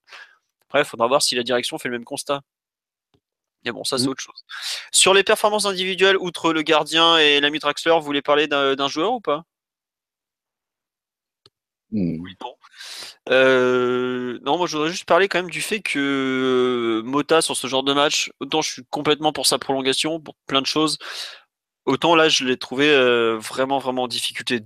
Le, problème du PSG sur les transitions défensives que Mathieu a évoqué plus tôt dans le podcast, je- il me semble que c'était Mathieu, physiquement il y a, il y a là on sent le poids des ans vraiment quoi. Et je trouve que c'est un peu c'est un peu embêtant quand même. Euh, Je l'ai pas trouvé en difficulté tout le temps, mais là, la fin de saison est difficile pour lui, je trouve. Il y a vraiment. euh, je- J'espère qu'il aura le temps. Bon, là, il va avoir du temps pour se reposer, hein, avec ce qu'il va prendre en commission de discipline. Peut-être même que sa saison est finie, mais euh, je suis. de- Il y a des gens qui ont dit ouais, il était à la rue hier, mais euh, je l'ai vraiment trouvé à la rue. Quand l'équipe est pas totalement en contrôle, il est vite en difficulté, malheureusement. Ouais. Je, je sais pas ce que vous en pensez, mais si Mota est pas est pas saignant ou si l'équipe est pas totalement dominante, je trouve qu'il a du mal à donner sa, sa pleine mesure. Alors qu'auparavant, c'était peut-être lui qui mettait l'équipe au niveau. Aujourd'hui, c'est devenu un accompagnateur de, certains plus qu'une personne capable de mettre le pied sur le ballon et de, faire tourner toute la, boutique. Mais c'est pas, pas ce qu'on disait il y a déjà un an au mercato d'été dernier, qu'il fallait chercher un mec peut-être dans son profil, mais, euh, mais, mais qui répond un peu plus aux exigences, exigences pardon, physiques euh, euh, du, très haut niveau. Le, problème de Mota, on le sait très bien. Enfin, le problème, c'est que si le PSG n'est pas dominateur comme il l'a été, euh, comme il peut l'être à 80% de ses matchs en Ligue 1, euh, la question de son, rendement défensif va se poser. Voilà, c'est, il a plus le coffre. C'est le même problème que Mota, le- que Maxwell, pardon, de, sur, le latéral gauche. C'est le même problème. C'est que c'est un joueur très brillant quand l'équipe a le ballon. C'est un joueur très brillant avec le ballon. C'est un joueur très brillant à la première relance, mais quand il s'agit de défendre, malheureusement, et peut-être de se replacer un peu rapidement pour, combler euh, certaines, euh, certaines, montées de ses, coéquipiers, ça devient un peu plus problématique pour lui. Mais, euh, encore une fois, ce qu'il faut incriminer, c'est le recrutement de cet été. Krikoviak, ça paraissait être une bonne idée sur le papier. Moi, je l'ai défendu l'été dernier. Mais au final, on se rend compte que euh, il n'a pas plus apporté qu'un Stambouli, d'ailleurs, dédicace à Victor, qui l'avait euh, qui l'avait dit au mois d'août, et on, était, on lui était tous un peu tombés dessus. Il faut rendre à César ce qui lui appartient, il l'avait dit. Maintenant, euh, euh, euh, voilà, l'idée, c'est peut-être d'aller chercher pas un profil opposé à Mota, mais un même profil à Mota, un peu plus jeune, un peu plus dynamique et plus efficient sur, euh, le, plan, sur le plan défensif. Bah, il peut installer après Rabiot en sentinelle, non? Enfin, je sais pas. hein. Mais euh, la transition, elle peut se faire cette année entre, enfin l'an prochain, pardon, entre Rabiot, entre Mota et Rabiot, comme on l'a fait un peu avec Kurzawa et, et Maxwell, où tu installes Rabiot définitivement numéro un sur les, sur les gros matchs et tu laisses un peu les matchs, euh, un peu de, de Ligue 1, les matchs euh, de, de second rang à, à Mota, quoi. Enfin, la transition, elle peut être faite l'an prochain. Et, et au-delà des matchs de second rang, c'est un mec qui peut énormément nous apporter, je trouve, dans, dans des grosses rencontres sur les, sur les 20-25 dernières grosses minutes où il est là, il peut temporiser, mettre le pied sur le ballon, un peu de vis, un peu de tacle, un peu de coup et calmer un peu tout le monde. Mais, euh, mais oui, repartir avec, euh, avec lui sur une saison complète en tant que titulaire, Non, non. c'est ça, ouais, ça Non, risque ça, d'être la bonne idée. ça- aurait pas dû être le cas cette année. déjà. On est d'accord, voilà, déjà. Ça, le problème, c'est que c'est un constat d'échec de notre recrutement. C'est que Mota, il est encore titulaire parce que les autres options, elles sont pas elles sont, 100% elles d'accord. sont satisfaisantes. Je pense que Rabiot, il a pas encore le. Moi, je, crois en Rabiot en 6 personnellement. Mais aujourd'hui, tu t'imagines Rabiot jouer avec le, face au pressing niçois hier. Tu te dis que, ok, tu aurais peut-être gagné, en- t'aurais peut-être gagné physiquement sur les transitions défensives. Par contre, tu aurais perdu peut-être plus de ballons euh, devant ta surface et, et Nice aurait peut-être été beaucoup plus dangereux qu'ils n'ont été hier. Donc c'est un peu le dilemme que doit faire Emery Ouais, il à chaque faut- match. Et ce qui, ce qui le conduit à encore renouveler sa confiance à, Il faut malgré ses limites qui sont, qui sont évidentes et que je conteste pas du tout. Ouais, pour ça, il faut installer Rabiot définitivement à ce poste de sentinelle. Tu vois, tu, enfin, faut qu'il emmagasine des matchs, faut qu'il les enchaîne et pas le trimballer en 6 ou en 8. Quoi. Tu l'installes définitivement en 6. Et après, bah voilà, il va se contrôler, il fera, il prendra les, les repères de ce poste-là. Et, et pour moi, c'est le, le schéma à adopter en vue de la saison prochaine, je pense. Alors, en tout cas, c'est une décision qu'il va falloir prendre cet été, une de plus. Il y en a beaucoup à prendre cet été, mais il va falloir savoir comment on fixe à Rabiot. Je pense qu'il va falloir lui savoir si on le met en, si on le, si on voit lui à un 8 ou un numéro 6. Mais les deux options se, justifient. Personnellement, je serais plus enclin à le voir en 6. Mais en tout cas, il faut prendre une décision, quelle qu'elle soit. Et orienter le recrutement d'un ou deux milieux euh, en fonction de, en fonction de cette décision-là. Ouais.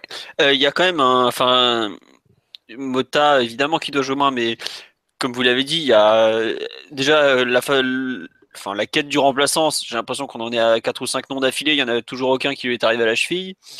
Euh, Mais il, faudra aussi trouver euh, la personne capable de remplacer. Je suis pas sûr que Rabiot, ça l'enchante tant que ça de jouer en 6. Il, y a- Bah, il en parlait dernièrement, il était pas très chaud. Il a laissé entendre que ça lui plaisait bof bof. Faut faire ce que tu Euh, veux. Enfin, Ah oui, bien sûr. Oui. T'installes euh, titulaire dans un club comme le PSG, euh, dans un, au poste de numéro 6 où tu es assuré d'être titulaire, ou alors être remplaçant numéro 8. Enfin, faut savoir ce qu'il veut. Exactement. Je pense que c'est, il y a quand même une option qui est plus satisfaisante pour lui. Et il y a aussi une autre une option qui, où il peut, peut plus s'épanouir et devenir un plus grand joueur, je pense aussi. Ouais, euh, là on me sort des dizaines de noms, on me dit euh, Weigel ou Nengolan. Euh, Weigel il joue en 6, Nengolan joue pratiquement 10 cette année. Il joue, il joue en numéro 10 toute la saison. hein. Alors, Voilà, donc euh, c'est pas lui qui va venir faire le remplaçant de Mota. Après, c'est vrai qu'il y a la- le changement de système qui va probablement se, se comment dire, se, se manifester ou qui aura forcément lieu parce qu'on trouve pas un remplaçant un Mota bis comme ça à tous les coins de rue, quoi. C'est même un D'ailleurs, c'est- super je- dur à retrouver, quoi. J'anticipe juste un petit, un petit peu et je reviens à la question de la défense à 3. Est-ce que, avec la suspension de Mota qui va se prendre sans doute deux ou trois matchs, c'est pas envisageable de voir une défense à 3 Bah, le problème, c'est Kimpembe est déjà suspendu contre Bastia. Ah bon? Oui, il a pris trop Ah, de jeux. Bon, ça, ça, ça bloque un peu la réflexion, mais tu peux avoir la réflexion de dire que tu, tu fais jouer trois défenseurs, Kimpembe, Marquinhos et, et Thiago Silva, derrière le, le duo Rabiot-Verratti, ce qui permettrait de plus les protéger défensivement, euh, parce qu'on sait que c'est deux joueurs qui sont pas forcément, qui ont pas encore la discipline pour jouer seul dans un double pivot avec une défense à 4 derrière. Ça, Ouais. peut être, ça peut être une idée pour mieux les protéger et pour, euh, pour avoir une équipe plus, plus solide à la perte de balles. Après, je pense que l'année prochaine sera beaucoup plus euh, pas riche d'un point de vue tactique, mais il y aura peut-être plus de. Ça va dépendre de l'effectif. Ça, va défendre, ça dépendra de l'effectif, effectivement. Si, comme cette année, on se retrouve avec euh, 14 joueurs ou 15 joueurs valables, forcément, tu es limité dans tes options. Quoi. Et comme euh, je crois que c'était sur Twitter que tu disais ça, on se retrouve à aligner les, les moins mauvaises options plutôt que les, les préférentielles. Quoi. Parce que hier, je suis pas sûr qu'on aurait fait beaucoup mieux, par exemple, avec une équipe complètement différente. hein. Je pense que les meilleurs ont joué hier. Oui, oui, quand tu vois le la banc place de, touche. à la place de Pastore, euh, c'est, enfin, hormis Pastore, je pense que tu as les 11 joueurs, les 11 meilleurs joueurs qui sont sur le terrain. Hormis Pastore et Rabiot. C'est, non, il n'y a pas de, il y a pas de scandale. Eh oui, il y a des gens qui font les comptes. Que Maxwell Kurzawa blessé, Kimpembe suspendu. Oui, oui, on va bien jouer avec euh, Matuidi arrière gauche euh, contre Bastia. Euh, préparez-vous-y dès dès maintenant. Poirier, non Je sais pas. Non, je pense que là, ce match, quoique si Mota est suspendu, euh, au bout d'un moment, on va manquer de joueurs au milieu. Peut-être que ça sera effectivement un arrière droit qui jouera arrière gauche. Mais bon. Oh là là, on nous sort des noms là. Ruben Neves euh, avec la probable arrivée d'Enrique. Je suis pas sûr que il- dans peu de clubs, un mec qui débarque euh, va chercher tous les anciens mecs de son ancien club. Des rumeurs. Je pense qu'on va avoir une rumeur avec à peu près tous les joueurs du FC Porto. Euh, voilà. quoi. C'est pas, c'est pas forcément une bonne idée quoi. Na- Nabil Djeli devrait sortir une rumeur Brahimi, euh, plaît. Voilà, ce- cet enfant au don digne de Maradona a besoin du PSG pour se relancer. Non, bon, bon, euh, bon, on arrive. La dernière question sur, le- enfin, le dernier thème de Nice PSG, c'était est-ce que c'est la confirmation des difficultés du PSG dans les gros matchs, mais on y a déjà ré- répondu Ah, en euh, en parlé, partie. Donc, on va passer sur la fin de saison du PSG en général. Est-ce que, bah, les premières questions, même si je pense qu'il va y avoir une unanimité, est-ce qu'on est d'accord que la course au titre est finie ou pas? Bon, oui. Ça fait un moment, Philo. Oh, non, non, me dis pas ça. Il y avait trois points. On était à égalité de points la semaine dernière. Non, euh, j'avoue je- avec Monaco avait deux matchs sur moins. hein. avec un match en moins. Un match en moins. Ouais, la différence de but, tu peux rajouter un point. Voilà, avec, euh, on, était, on était à moins 0,5 avec la différence de but, mais bon. Ouais. Euh, Mais ce bon, match acte le fait que Monaco est champion de France. Quoi. Ouais. En tout cas, il faut les féliciter parce que c'est Ouais, incroyable. bravo, perdu, ouais, ouais. euh, Un beau- qu'ils aient perdu aucun point avec l'enchaînement de la Ligue des Champions. Et alors qu'ils tournent avec seulement 14 joueurs depuis, depuis, depuis janvier quasiment, depuis les blessures de Bosquilia et de, de Cario. C'est une performance que aucune équipe en Europe n'a fait. Aucune Physiquement, c'est hors norme ce qu'ils font. Là, là, où ils sont très forts quand même, c'est que face à Dijon et Toulouse, ils sont menés au score. Et ils arrivent quand même à chaque fois à renverser la situation et tout. Quand même... Non, mais c'est fort ce qu'ils font. On pensait qu'ils allaient craquer et tout, comme vous avez dit avec la Ligue des Champions. Et ils sont toujours ils sont incroyables. Quoi. Leur deuxième mi-temps face à Toulouse samedi, c'est un, un rouleau compresseur. Quoi. C'est incroyable. Toutes les équipes européennes, toutes les grandes équipes européennes euh, lâchent des points avant ou après la Ligue des Champions. Nous, on ça a été notre cas les années précédentes. On a vu le Bayern aussi. Euh, et, cette année aussi. Enfin, En première partie de saison, on en a lâché pratiquement avant ou après chaque match de Ligue des Champions. Oui, mais on peut dire aussi que cette année, on était moins fort que les années précédentes. on va peut-être prendre le, comme norme, le, comme référence le, PSG de l'an dernier. Mais on a vu le Bayern lâcher des points, la Juve aussi lâcher des points, le, Barça a, perdu des matchs qui semblaient très faciles pour eux. Euh, en Angleterre, on n'en parle pas. Euh, et ce qu'ils font, c'est incroyable, c'est énorme. Mais je pense qu'il n'y a aucune honte à, ne pas être champion derrière ce Monaco-là, qui, je pense que quand dans 10 ans, on se repenchera sur cette équipe-là, on se demandera comment ils ont fait pour avoir autant de grands joueurs euh, dans, dans leur équipe.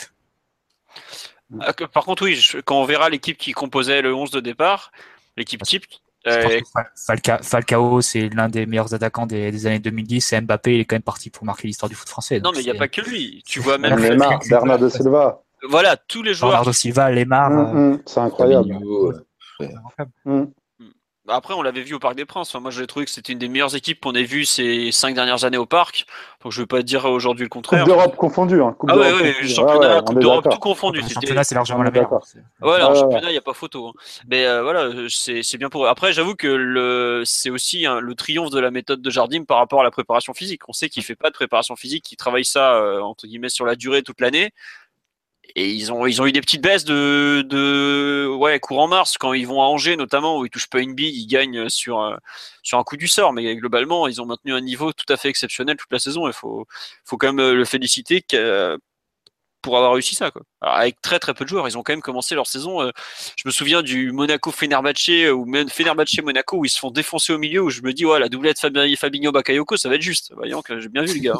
en plus, ils ont, tourné avec seulement trois milieux sur toute la saison, hein. Fabinho, Bakayoko et Moutinho. Et Moutinho, ouais, c'est ça. Euh, ouais ouais c'est ça à peu près. Ouais. Avec, trois attaquants, avec trois ailiers. Voilà bon. Non mais donc euh, bon, ils sont ils sont pratiquement champions. Après, je leur souhaite d'être champions au domicile, toujours plus sympa quand tous les sièges vides vont se lever là. non, mais après, c'est aussi, c'est aussi, euh, faut les féliciter pour la, cohérence de leur recrutement. Chaque ligne est complémentaire, que ce soit Glick Jemerson derrière, Fabinho Bakayoko au milieu, euh, devant Mbappé Falcao ou Germain Falcao. Euh, Lemar Bernard de Silva sur la côté, tout est bien construit dans cette équipe. Donc à un moment donné, voilà. c'est des duos complémentaires. Exactement, tout est réfléchi. C'est pas, on a l'impression que et, c'est aussi un, message envoyé à la direction du PSG. Jardim, mais il a, ça fait trois ans qu'il est, qu'il est en tête, euh, euh, tant euh, qu'il est entraîneur de Monaco, pardon.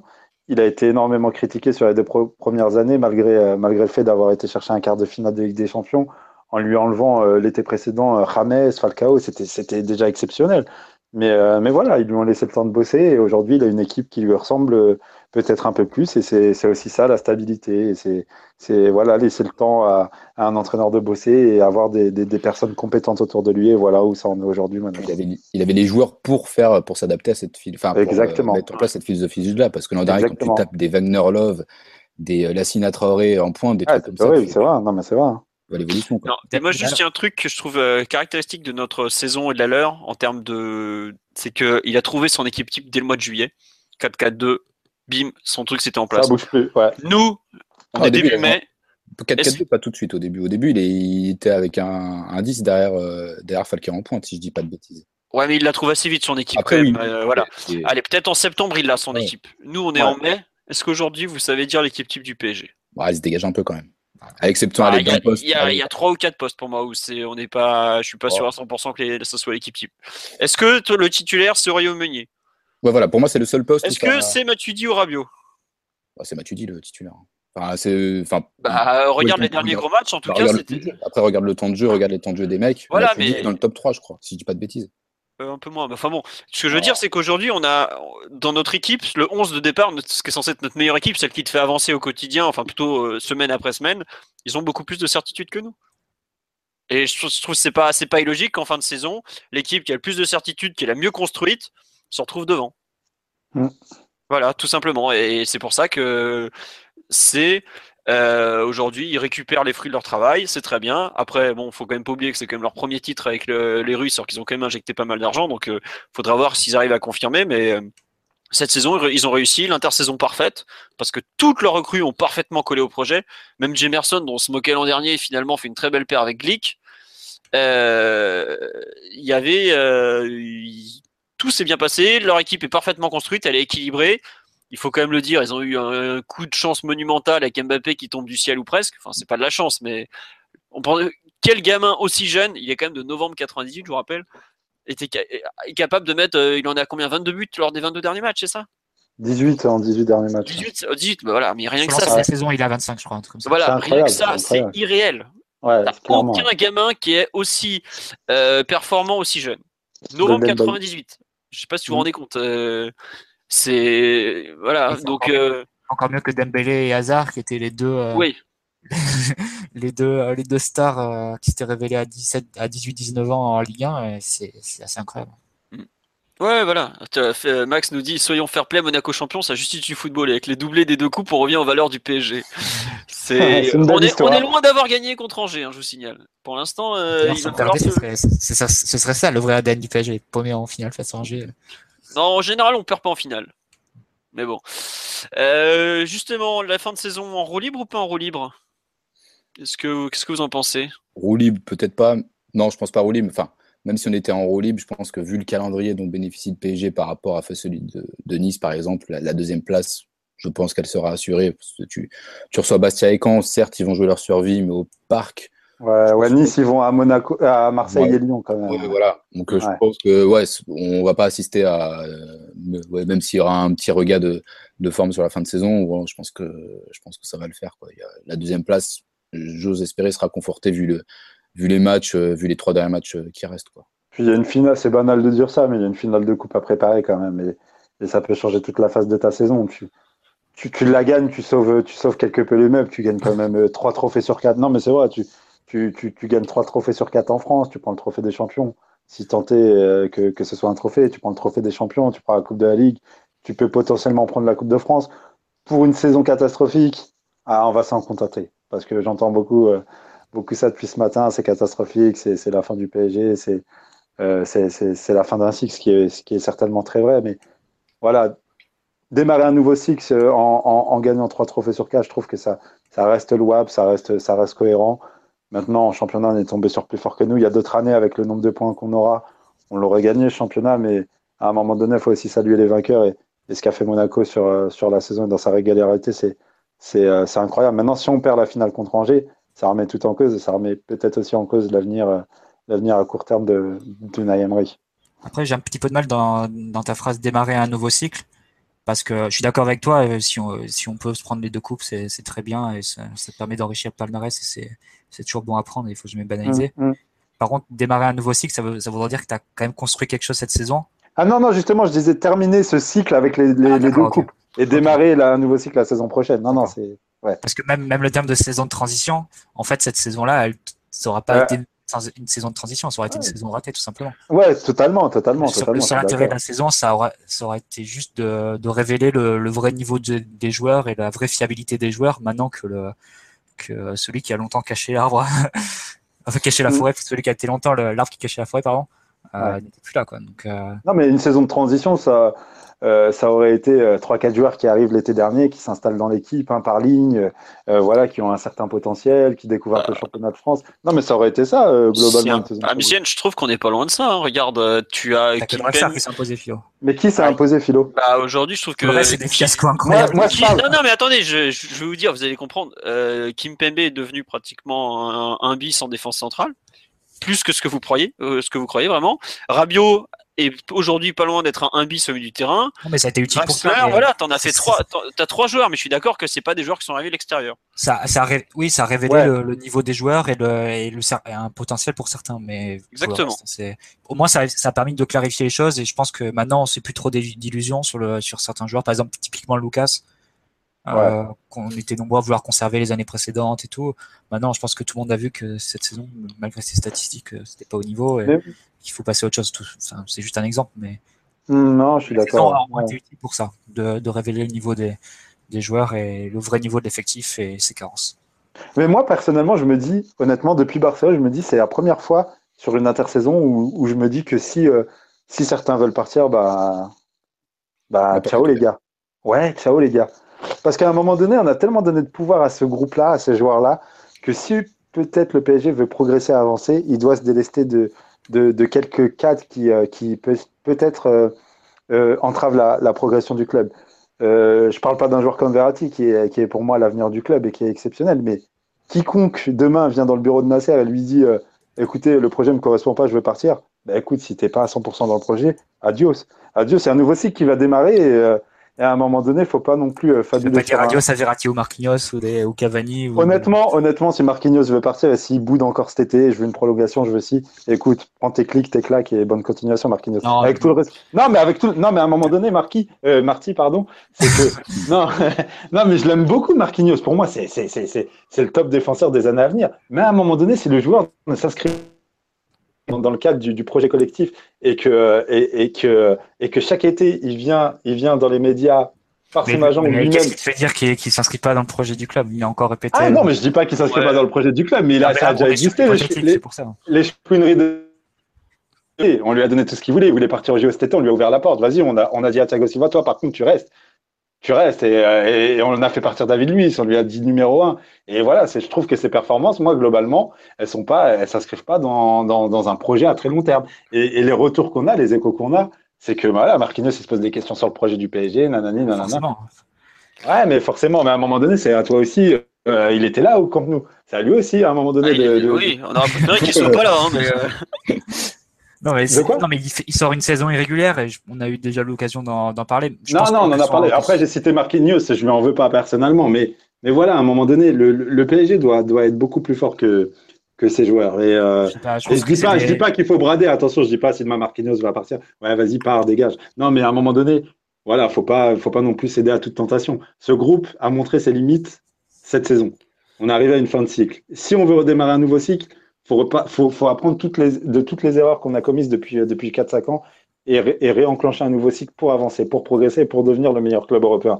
Si on fait les mêmes erreurs en, en, en donnant un peu un statut d'enfant roi aux joueurs, on n'avancera jamais, mais honnêtement jamais. Et moi, c'est la première fois depuis que depuis que QSC est à la tête du club, c'est vraiment la première fois où je me dis cet été, ouais, bah si un joueur veut partir, ouais, bah écoute, bonne continuation.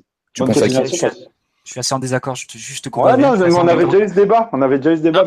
c'est le thème d'après, grand ménage ou continuité. Non, mais moi je suis en désaccord avec ça. Je pense que Allons Je pense que le, le comment dire euh, que que il faut on en fait trop avec ces, ces histoires de pouvoir des joueurs de ils existent ils existent, ils existent. ouais ouais ouais d'accord je pense que ce qu'il faut PSG c'est de la qualité avant tout et de recruter des bons joueurs et c'est ça la priorité, c'est pas de dégager ceux qui ont des, ceux qui s'interrogent ou ceux qui sont trop forts pour le club. Ou non, il faut, il faut recruter des bons joueurs.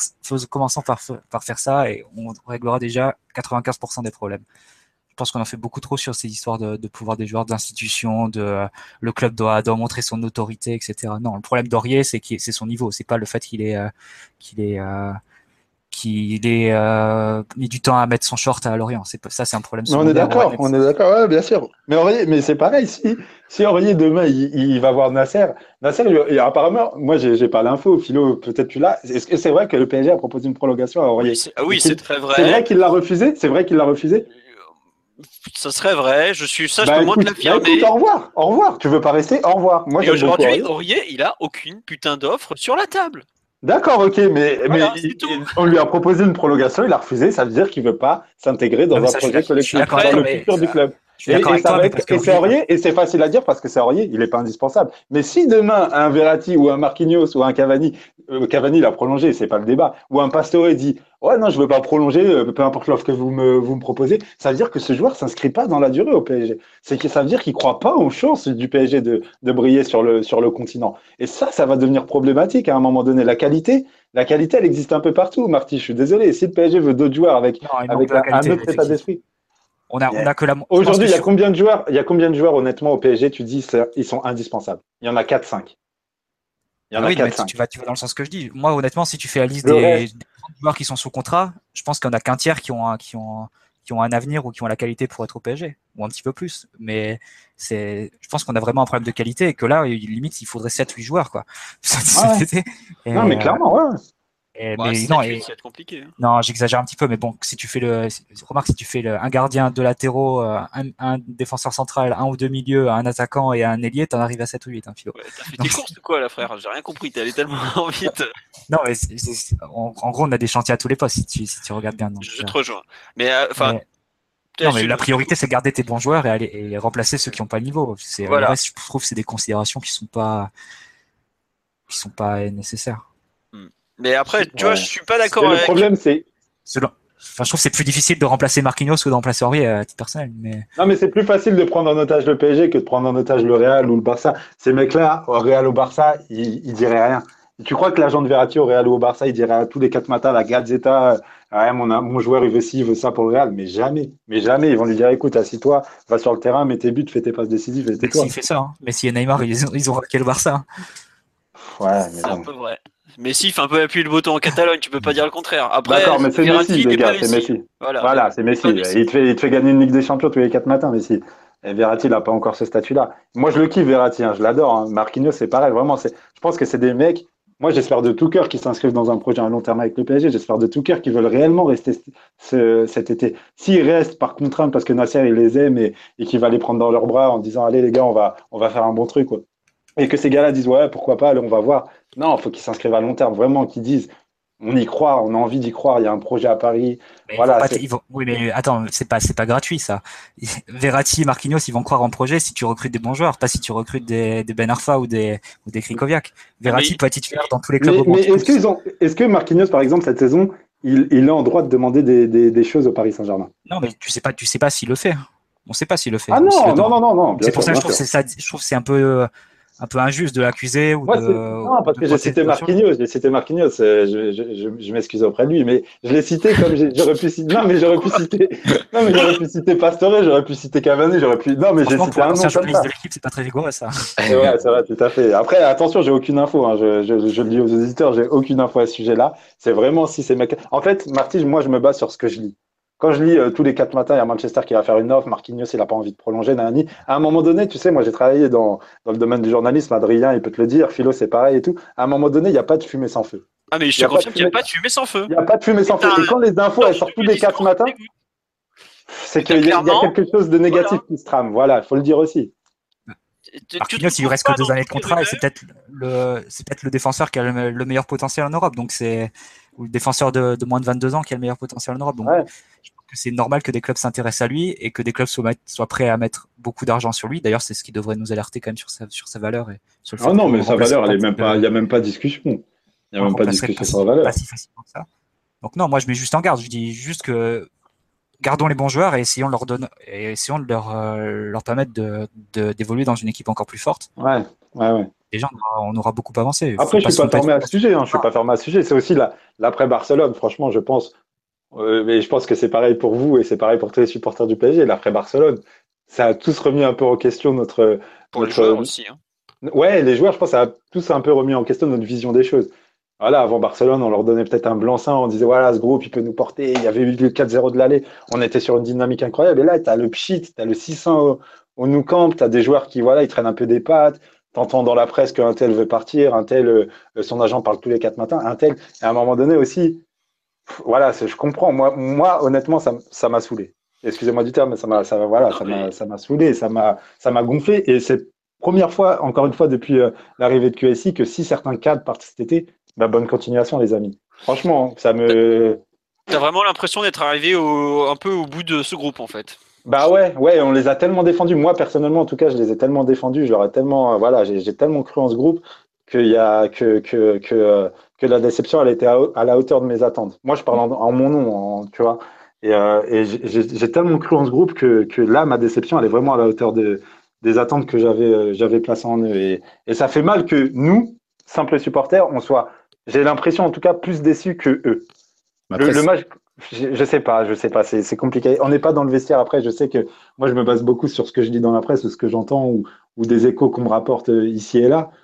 Et mais, je trouve que nous, on a été plus touchés qu'eux et c'est ça qui me fait mal au fond, vraiment. Après, on est tous d'accord pour dire qu'il faut le, régénérer, ce groupe. C'est évident. Et je pense qu'il aurait déjà dû être régénéré l'an dernier, au moment où, où Ibra est parti, où Laurent Blanc est parti. Je pense que c'était le bon moment de le faire. Et je pense qu'il faut encore plus le faire cette saison. Mais moi, vu les signaux qui sont envoyés, c'est ce qui va être régénéré. Quand on, dit que, tiens, il y a une, prolongation de contrat qui a été proposée à Matuidi, il y a une nouvelle prolongation de contrat qui a été proposée à Mota. Moi, ça me fait, ça me fait peur d'une certaine manière de se dire, bah, il va être régénéré, mais au final, on garde quand même, on, on essaye de les garder, ces gars-là. Ces mecs-là qui sont là depuis 5-6 euh, ans. Bah, C'était avant l'arrivée du directeur sportif, donc peut-être que ça va, ça va peut-être que ça va changer. Euh, tu vois, par exemple, euh, si c'est un salaire divisé par deux, c'est pas une offre. Il y a une proposition qui été faite à la hausse. Ouais, non, mais après, pour moi, tu as deux trucs différents. Tu as besoin de régénérer, mais aujourd'hui, les mecs, ces mecs-là dont, dont, on parle, par exemple, trois noms hasard, Matuidi, Mota et je sais pas, Marquinhos par exemple, est-ce que enfin, ils ont montré une certaine compétence. Ils ont montré des limites. Mais t'as aucun des mecs qu'on a recrutés qui a réussi à les foutre sur le banc de touche de façon définitive. Mais t'as vu qu'on a recruté les mecs qui, qui ont été recrutés c'est des seconds couteaux. Pas voilà, mais justement, mais c'est pour ça qu'aujourd'hui, on va avoir un directeur sportif qui va arriver. Euh, moi, je comprends qu'on veuille prolonger des mecs qui, au quotidien, sont fiables et qui, qui plaisent à l'entraîneur parce qu'ils représentent euh, une certaine garantie. C'est ça, exactement. Et moi, tu vois, par exemple, ce que je dis, tu vois, c'est. Attends, je vais finir juste un truc. Elle voulait faire partir Marquinhos et garder euh, Matuidi. Enfin, je comprends. mais non, c'est pas ça. Tu caricatures le trait. tu vois, par exemple, hier soir, je vois le banc de touche. C'est Lo Rabiot, Guedes, Lucas. Et euh, le dernier, ça devait être Meunier. Et ben, franchement, du banc de touche, le seul que je garde, c'est Rabiot. Et par contre, des titulaires qui auraient dû être sur ce banc et qui se retrouvent sur le terrain parce que on s'est fourré dans le recrutement, bah, c'est par exemple Matuidi, Mota, euh, euh, Maxwell. voilà. Mais tu vois, tu dois avoir une, qualité, une hausse qualitative qui te fait passer ton actuel numéro 4, 5, 6 au rang de 10, 11, 12. on est tous d'accord sur ça, Fio. Mais, mais, non, parce qu'il y en a plein qui veulent te dégager tous les mecs qui sont en fin de contrat. Euh, combien de fois, combien de fois j'ai lu aujourd'hui euh, Mais la priorité, c'est de dégager les inutiles. Hmm. Et, ceux, qui ont, ceux, dont on est sûr qu'ils n'ont pas le niveau. Et ça fait déjà beaucoup de monde. je pense sur 30 jours de ce contrat, ça doit faire au moins 10-12. Mais, c'est pour ça. Et c'est pour ça que je te dis que des joueurs comme Mota, Matuidi, euh, des joueurs importants de l'RQSI, il faut pas forcément euh, les foutre à la porte absolument. Et on a d'autres priorités avant de les dégager. ils ont quand même montré un certain niveau qui leur permet, à mon sens, de briguer euh, des années supplémentaires. Allez, même une ou deux, c'est pas grand chose à l'échelle du PSG. non, mais je dis pas qu'il faut les dégager, Philo. Hein. Hein. Non, non, mais je, parle pour moi là. C'est pour ça que j'ai un peu de mal avec le. On vire tout le monde, on en reprend des nouveaux. Déjà, c'est pas simple de vendre un joueur quand il a un contrat au PSG. Faut pas l'oublier parce qu'on donne des gros salaires, des très gros salaires. Je regardais l'autre jour la liste des mecs en contrat, sous contrat à Paris jusqu'en 2021. T'as euh, Ressé, tu as euh, Krikoviak, tu as euh, bon Draxler, mais lui c'est une bonne recrue. Le seul l'année dernière qui n'a pas signé pour 5 ans, c'était le meilleur, c'était Meunier. Ah, ben Déjà, tu te retrouves. De quoi? Ben Arfa, il a signé pour 2 euh, ans. Non, non, Ben Arfa, mais lui, il a part. Bah, lui, pareil, tu vois, typiquement, c'est, enfin, on le sait très bien qu'il va partir. le coach compte pas sur lui. Lui, je pense qu'il espère mieux. tu, as plein de, ben Arfa, soucis. Il ben Arfa, il attend surtout que Emery il dégage. C'est surtout ça, quoi. enfin, je, je, suis pas sûr que le prochain entraîneur voudra Ben Arfa non plus. Il va regarder une, trois matchs de cette année, il va les faire. Ah, tu sais, hein, finalement, oh, le haut à cause de, de, Belleville, il est pas mal pour toi. Hein. Enfin, qu'est-ce que tu veux faire avec lui, quoi? Au bout d'un moment, il a déjà montré qu'il avait des problèmes euh, dès qu'il est pas au centre de, du projet de jeu, de tout. Et aujourd'hui, je suis pas sûr qu'un seul entraîneur qui vise, euh, enfin, une équipe qui vise avec des champions va mettre Ben Arfa au cœur de son système, quoi. C'est un, non-sens absolu. Donc euh, voilà. Bah, on, connaît, euh, l'esprit, enfin la mentalité de Ben Arfa, donc on n'est pas étonné par ce raisonnement, euh, par, ce, par le que je te dis, où il attend que Emery se fasse virer. Enfin, Non, non, mais voilà. Après, bien sûr que si l'entraîneur est viré, ce que personnellement je ne souhaite pas, parce qu'il y a beaucoup de gens qui nous ont demandé qu'est-ce qu'on pensait, pourquoi on l'exonérait, mais on, va y revenir après d'ailleurs. Je, trouve que tu, as beaucoup de joueurs à, à faire venir. Je ne sais pas comment on va s'en sortir mais tu as, quand même pas mal de joueurs, je trouve, qui sont à garder. Quoi. Faut pas, faut pas tout jeter à la poubelle parce qu'il y a eu des mauvais matchs. Euh, faut pas oublier que cette équipe, bah, elle, a, perdu deux matchs en 2017 seulement. Il n'y a pas beaucoup qui ont aussi peu perdu. Et là, derrière elle, un gros background de haut niveau. Autre truc que je voudrais signaler, c'est qu'on a beaucoup de joueurs qui ont fait des compétitions internationales, beaucoup de compétitions internationales ces dernières années, et on va pour une fois avoir un été où nos internationaux vont à peu près être tranquilles. Donc euh, voilà. Et je suis pas sûr, à un an de la Coupe du Monde, que certains joueurs vont être tentés de, quitter forcément le PSG. Euh, ou de venir ou autre. Donc, il faudra faire attention dans le recrutement. C'est quand même beaucoup de risques pris. Voilà. Euh, ouais, sur le live, ça s'est fortement excité. Euh, tiens, honnêtement, vous verrez qui du club cet été euh, Je ne sais pas, c'est compliqué comme question. Il y a, faut voir les situations, faut voir les propositions surtout. C'est bien beau de vouloir vendre, mais il faut un acheteur. Aujourd'hui, par exemple, euh, personne euh, veut dire euh, envie de continuer avec Lucas. Moi, je dis, bon, je dis personne. j'a- J'abuse un peu quoi. Mais aujourd'hui, quel club va faire une offre décente au PSG pour récupérer Lucas? Tu- Si tu le clairement sur le marché, peut-être qu'il y aura des offres, peut-être qu'il y aura des intérêts. Pour moi, tu le lâches à, à 25 millions, c'est bon, tu le lâches, quoi. Il peut être Qui va mettre 25 millions sur un club joueur anglais à pareil? la con, tu sais pas, un club anglais, tu, tu vois les prix qui sont pratiqués sur le mercato quand même depuis quelques, depuis quelques Moi, saisons. Je pense que tu peux le vendre à ce prix-là, à un tarif. Ouais, moi, je pense que c'est un, joueur qui a un potentiel, enfin, qui a quand même. euh, il est arrivé à Paris avec, euh, à l'époque, rappelez-vous, on disait euh, en, au Brésil, il y en a deux, c'est Neymar et Lucas. Et je pense qu'un bon club européen pourrait quand même, euh, pourquoi pas, se dire, euh, ouais, ça a échoué à Paris, mais on va quand même tenter notre coup à 25-30 millions. Quoi. Je, ça reste un jeune joueur, Lucas. Hein. Ça reste un jeune joueur De de toute façon, son agent, 23-24 va, son ans. agent va faire, va faire son boulot et chercher un club aussi. Ouais, je sais pas, un club comme le, le, le Milan AC, euh, qui, qui, qui, qui est en pleine refonte de son, de son secteur sportif, je pense que c'est un club qui pourrait tenter un coup sur un Lucas. T'es au courant qu'il vise Delofeu au même poste qui a trois fois plus Ah, de il joue football dans côté, les jambes il joue de, de l'autre côté de l'autre. Ah, Des fois, il joue à, à droite. Ouais, il joue est gauche euh, au Milan. C'est droit, c'est Sousso. Non, mais voilà, je disais le club dans le, dans, dans, dans le standing, un club comme le Milan dans le standing, c'est, c'est un club qui, qui pourrait. Lucas, il va pas, il va pas rebondir, il va pas, on va pas le prêter à Bastia cet été, quoi. C'est, un euh, mec avec un, un international brésilien de 23-24 ans qui a, qui a fait des matchs au très haut niveau au Paris Saint-Germain et qui, euh, qui pourra intéresser un club, euh, un club qui a un standing intéressant en Europe, je pense. Même un club comme Arsenal en Angleterre ou. Je sais pas, je, je, j'ai pas d'infos encore une fois, hein, c'est, purement hypothétique. T'as pas beaucoup d'infos, Hamzien. en fait. Non, je- tu, tu réviseras avant de venir dans le podcast. après. je- je C'est- Adrien qui les aura tous. Ouais, oui, Adrien, oh. Bah, Euh, Si vous voulez des ragots sur le, le PSG, il faut demander à Adrien. ah, Vous il savez très bien que les infos, je les garde en off. À la, machine, à la machine à café du Parisien, ça, ça doit y aller. Hein. Bah, Adrien, il y a- faudra sinon que tu il fasses des petits noms- partager. il y a des petits noms qui ont circulé aujourd'hui. Voilà. eh ben. Voilà. Tiens, c'est vrai qu'on nous dit que le Milan AC a bien recruté Bakay Traoré, Kevin Constant et Taillé Taillot. Alors Lucas, c'est Ah oui, progression. tenter un Lucas. Non, mais clairement, c'est top pour lui. Non, mais même le Milan AC, c'est top pour lui. C'est Moi, je sais pas, on parle d'un international brésilien de 23-24 ans, il a des défauts, certes. mais- Euh, Il a un coup il, à a, il en a tenter. 25 hein, déjà. Ah ouais? International brésilien, pas le cas depuis 4 ans. Mais... Ouais, non, mais il a, il a Euh, une trentaine- non, il a ah une trentaine de euh, sélections. Ah, il a 25 ans, Lucas Non, il aura 25 ans en août. Ouais, voilà, 24. Ouais, on peut Ah, mettre la des 24, c'est bon. Bah écoute, ça va vite, hein, tu sais. euh. Non, mais je sais pas, moi, je, je pense pas en tout cas. Non, mais bon, enfin, c'est un exemple ou- qu'on a pris surtout. C'est pas, ouais, c'est sûr Oui, bien sûr. pas à Fribourg euh, le, le 31 août. hein. Mais, les euh, 25 millions, je suis sûr, dans les 25 millions, tu Bah, lâches. bien tu- sûr, tu- bien tu sûr. fais pas chier, voilà, tu le lâches. ouais, mais par exemple, tu as un mec comme Ressé, euh, bien sûr qu'il va nous rester sur les bras. Ah oui, Ouais, c'est Euh. Krikoviak, qui va mettre Les seuls qui veulent de lui, c'est les Italiens. Là, ils vont nous proposer des prêts euh, avec option d'achat à 3 millions. On les connaît, les, les, les vieilles tactiques. Non, mais c'est vrai, quoi. Euh, On sait très bien ce que tu, tu la vois venir, l'offre de la Roma le, le, le 20 août. Bon, les gars, on a une super offre pour vous. Prêt avec option d'achat, vous prenez le salaire à 50% et l'option d'achat, elle est à 12 millions. Quoi. Ah, tu, penses que tu penses que Emery il revoudra Krikoviak à la Roma? Non, arrête. non, mais tiens, d'ailleurs, plutôt que de, de, de déblatérer sur l'effectif, euh, Emery, justement, vous le gardez ou on le garde pas? Qu'est-ce qu'on fait? Ah oui, on le garde. bah, On va pas repartir de zéro. On va pas repartir de zéro une saison supplémentaire. euh, Enfin, faut pas non plus. Ok, sa saison, pour moi, ce sera un échec quoi qu'il quoi qu'il arrive parce que tu, tu fais moins bien au niveau du palmarès et en Ligue des Champions.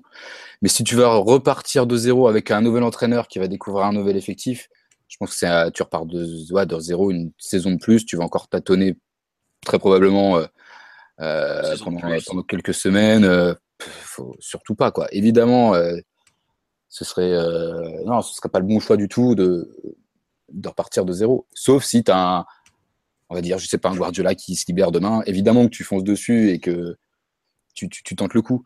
Mais aujourd'hui, quel entraîneur est libre et fera mieux que qu'Emery Je ne pense pas qu'il y, ait- qu'il y ait 100 000 solutions sur le marché.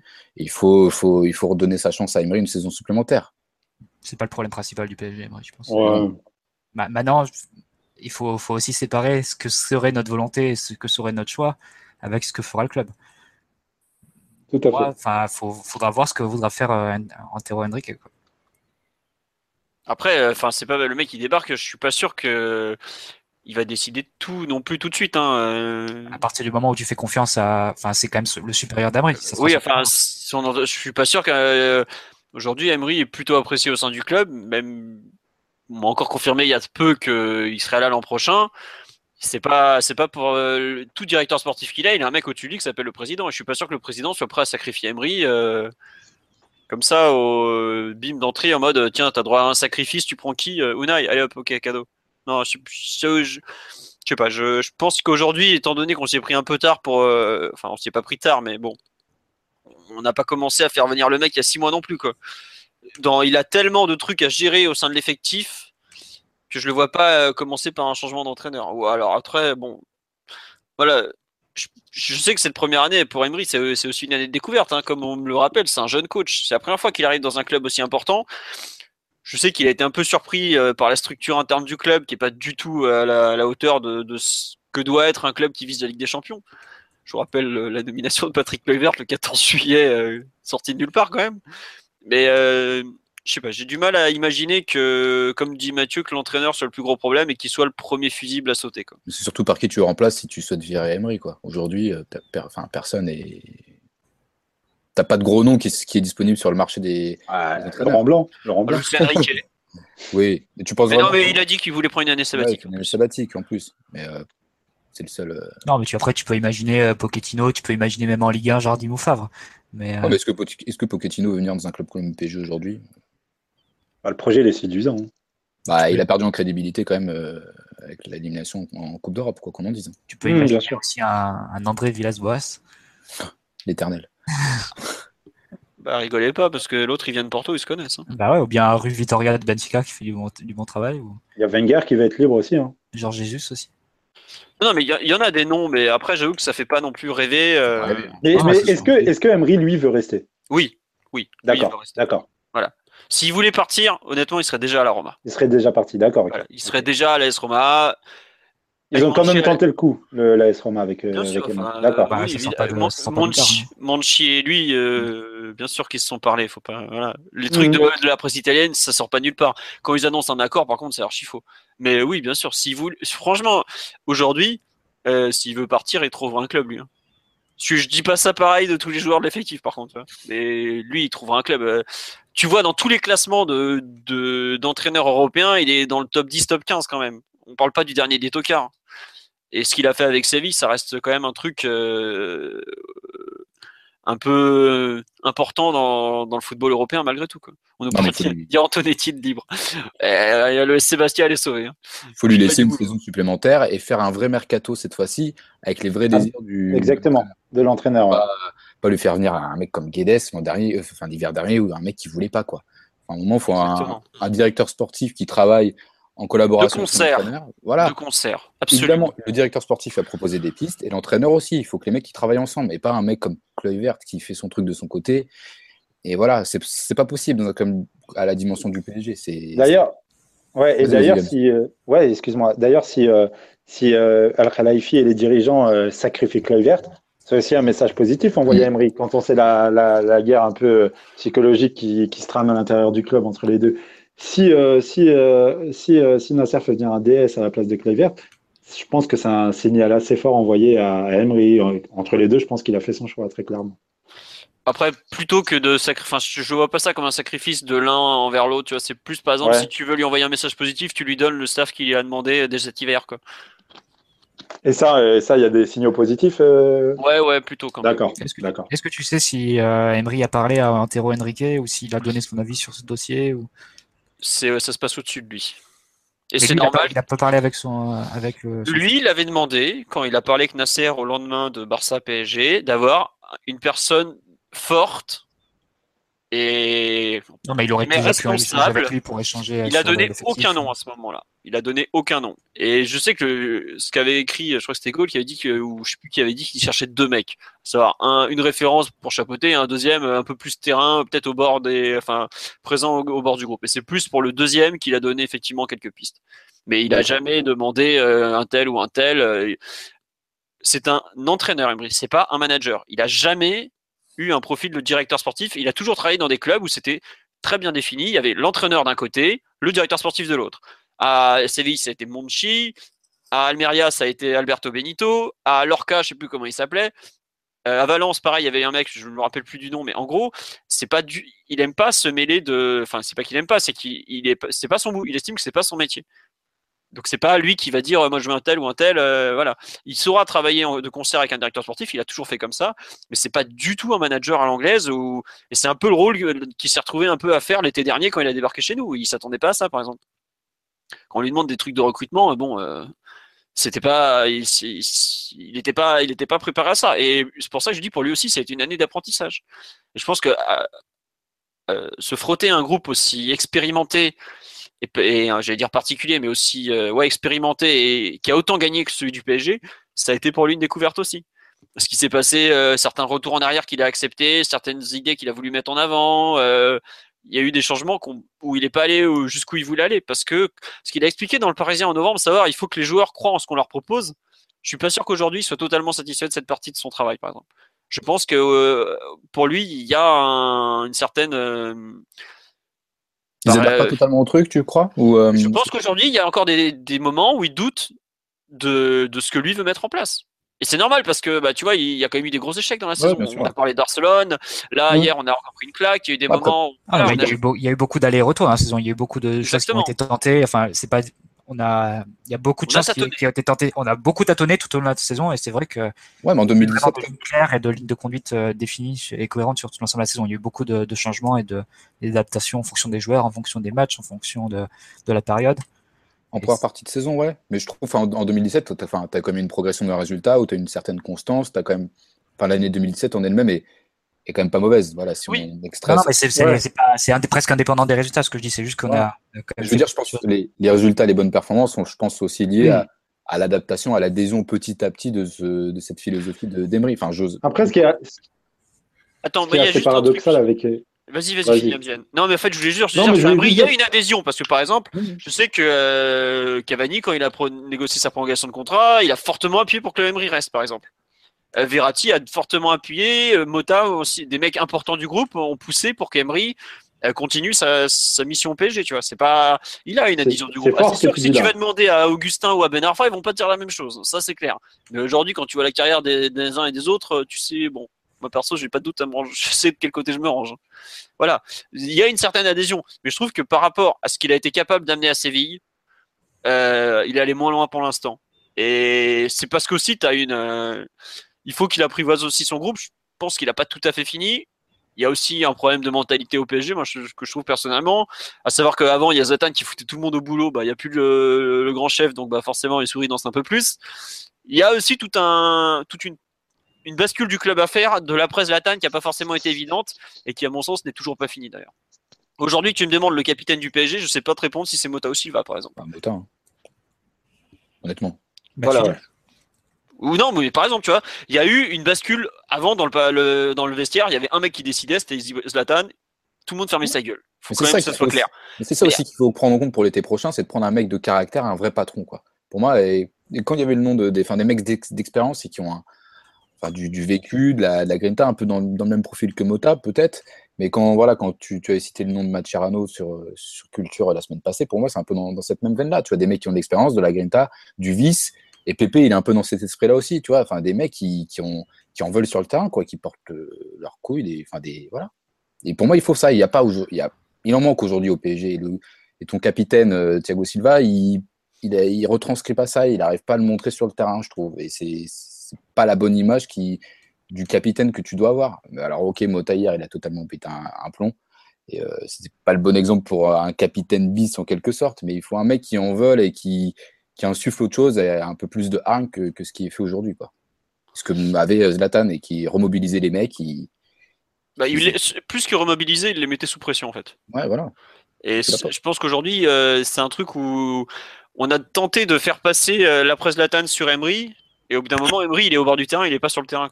Est-ce qu'on ne confond pas, euh, sur, en parlant d'Ibra, le, manque de caractère de l'équipe avec peut-être le manque de professionnalisme?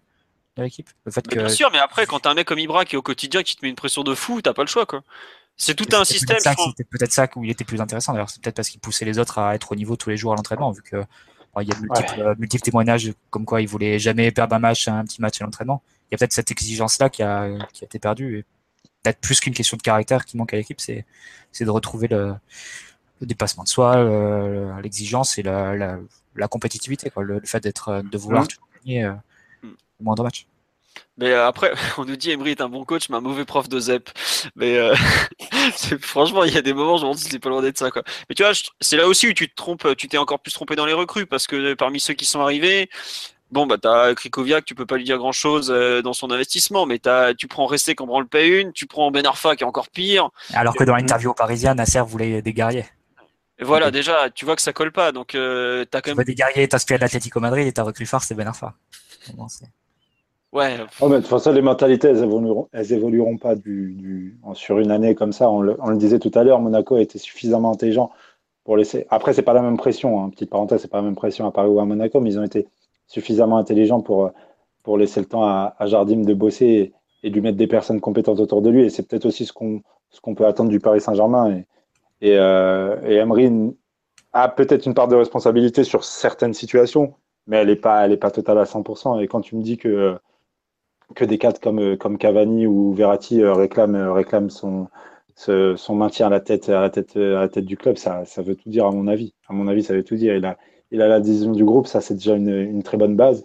Et, et déjà, c'est assez paradoxal de parler de son avenir. C'est parce que mine de rien, moi je trouve que il y a, y a eu des matchs cette saison où c'était pas régulier malheureusement, mais il y a eu des à-coups comme ça où on se dit que ce mec est fait peut-être pour entraîner le Paris Saint-Germain. Quand tu vois le 4-0 contre Barcelone, on peut me dire ce qu'on veut sur le, sur le match de Barcelone ce soir-là, mais voilà, tactiquement, tu sens que c'est préparé. Son, son état d'esprit sur le banc de touche, sa joie sur les buts, tu sens que le mec, il est heureux à ce moment-là.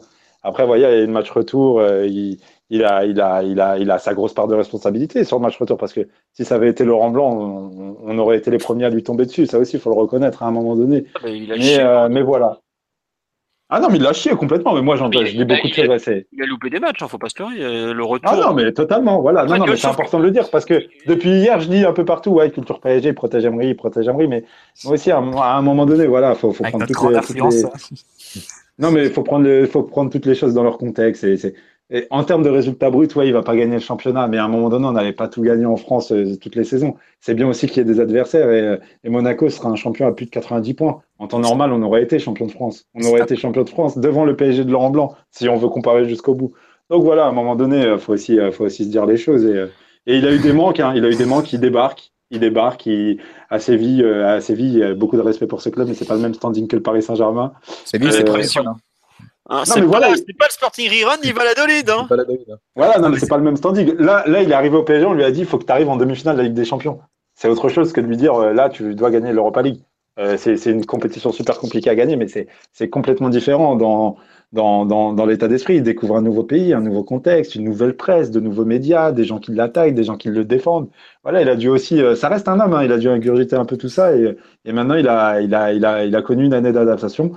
Je pense que, euh, que, que, que on sera beaucoup plus intransigeant avec lui la saison prochaine. Mais de là à le débarquer là au mois de juillet, non, c'est c'est beaucoup Il est trop pas venu là pour souffrir, ok Non, mais c'est pas, pas contradictoire de dire que la saison est pas, est pas très bonne et que Non, les non, objectifs non, sont non, pas non. atteints et qu'il a largement sa part de responsabilité. Bien sûr, et bien et sûr. de dire que quand même qu'il faut pas le, faut pas le virer au bout d'un an. Ah je non, bien sûr. vraiment, Simeone ou ou euh, ou Allegri. Enfin, faut déjà, faut d'une, faut se mettre en tête que, qu'ils Ils viendront viendront jamais. pas, bien sûr. Et de deux, euh, qu'au bout de deux matchs, Simeone et Allegri se font tailler par, tout, euh, par tous les gens sur, par tous les supporters parisiens sur. Twitter. Parce que Allegri, quand il passera avec la défense à 5 à, à, à 30 minutes de la fin euh, pour tenir le 1-0 face à Saint-Etienne au parc, là, ça commencera à râler et on commencera à, à avoir les premières critiques sur Twitter. Donc, c'est, faut, faut pas non plus tomber dans le, dans l'extrémisme et, euh, il y aura des améliorations qui seront faites à partir de cet été, à partir de, de l'effectif. Et je pense que si on travaille bien et que l'effectif est plus cohérent, Emery fera déjà de meilleures choses et, et les résultats seront meilleurs. Bon, donc globalement, on est pour lui laisser une chance l'année prochaine. Déjà parce qu'on trouvera pas mieux, et en plus parce qu'il est sous contrat. En fait, je pense fallait, je pense que c'était un peu la mission impossible cette année et qu'il fallait quelqu'un pour essuyer les plâtres. Et euh, que, enfin, je sais pas vraiment quels entraîneurs auraient réussi, auraient réussi dans ce contexte cette année. Ouais, alors je vais faire un petit tour sur live parce qu'il y a beaucoup de réactions et on est un peu parti entre nous, donc je m'excuse de vous avoir un peu délaissé.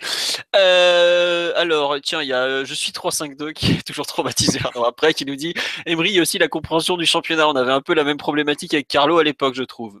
C'est vrai qu'Ancelotti a eu des difficultés à apprivoiser les liens, parce qu'on a paumé un titre face à Montpellier, je vous rappelle. Euh, Bundy, euh, fort anti-Emery, nous dit l'équipe régresse à tous les postes, mais laissons-lui une seconde chance. Oh, je ne m'attendais pas à la fin comme ça.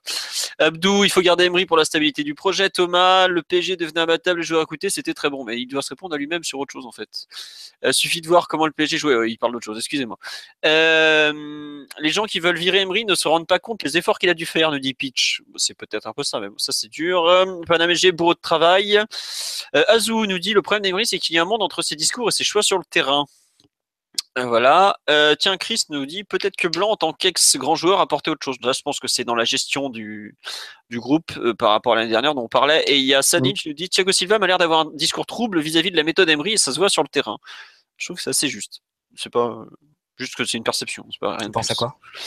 Euh, je sais pas, la façon de. Bah, ce qui s'est passé au camp nous. L'autre, il lui dit de jouer haut et qu'est-ce qu'il Non, fait? Il non, non, tout il le dit pas de jouer au Emery. Arrête de Non, il dit pas de jouer au, Qu'est-ce mais il c'est dit pas cette de- légende Il dit pas de jouer dans ses 18 mètres. Non, mais sur le coup d'envoi, on recule de 30 mètres. C'est pas, c'est pas Thiago Silva qui a réuni les joueurs dans le couloir et dit non, non, Emery a dit de jouer haut, on va tout jouer bas. Faut arrêter, faut pas non plus le dédouaner comme ça. ça. Moi, je suis pour son maintien, mais c'est pas Thiago Silva d'un côté le méchant qui, qui Non, non, chope non. Dans, dans son dos et C'est un Tout exemple. à fait, tout à fait. C'est un exemple que je t'ai donné, euh, Marty.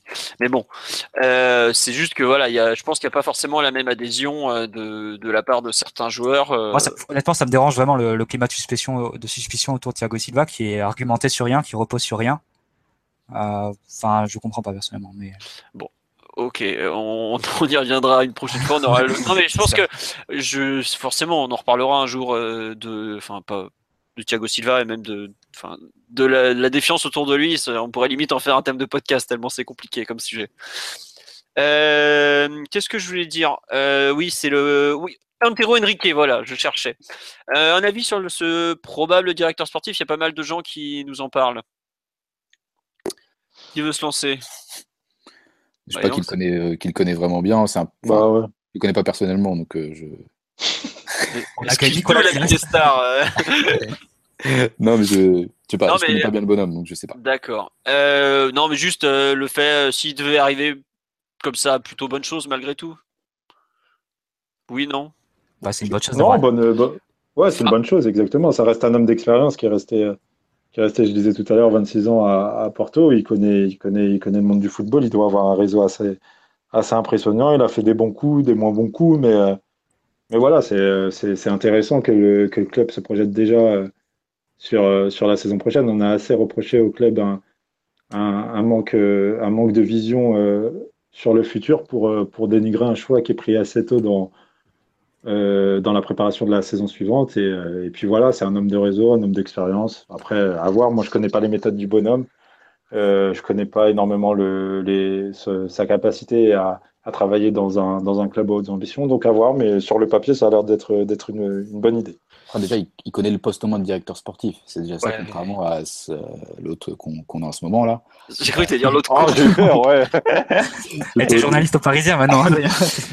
Je tiens à signaler que l'institution Le Parisien se lâche sur les hommes clés du PSG. Donc bon, au moins il connaît le poste et il le pratique depuis un certain moment. Donc au moins ça veut dire qu'il a des réseaux, euh, à- à l'ex- au- voilà, contrairement à Des vrais réseaux, quoi. voilà des vrais réseaux. Donc euh, c'est déjà une bonne chose. Euh, Donc euh, voilà, reste à voir euh, sa capacité d'adaptation dans un club comme comme le Paris Saint-Germain avec des avec des gros moyens, ce qu'il peut ce peut dénicher, ce qu'il ce peut trouver. Mais voilà, c'est c'est la bonne chose de, de déboucher quelqu'un qui connaît au moins le, le métier euh, le métier de directeur sportif. Après voilà, à voir à voir ce qu'il fera au, au Paris Saint-Germain. Euh, non, bah, juste euh, pour revenir sur, euh, enfin pour donner mon avis sur Antero Henrique, je trouve que déjà le fait de prendre un mec du milieu qui a beaucoup d'expérience, qui a touché à tous les postes d'un club. Savoir qu'il est au départ il s'occupait du, des du fanzine du, du FC Porto, après il est passé à la gestion des supporters, euh, 10 ou 12 ans en tant que bras droit de Pinto da Costa, qui est quand même un mec qui en termes de transfert s'y connaît pas mal. C'est une très bonne chose, Euh, notamment pour négocier les prix d'arrivée. Je trouve que autant on vendait bien, autant on surpayait certains joueurs. Donc euh, vraiment un mec rompu à la négociation, qui avait de très grosses responsabilités. C'est très bien. Après, il faudra voir euh, comment il aborde ce poste chez nous, quelle responsabilité il aura, quel budget il aura. faut pas arrêter. de- Enfin, on n'est pas open bar non plus. hein. Le fair play financier est toujours présent et voilà. Euh, comment il va savoir structurer la cellule de recrutement? Il se murmure que ça va pas mal bouger à ce niveau-là.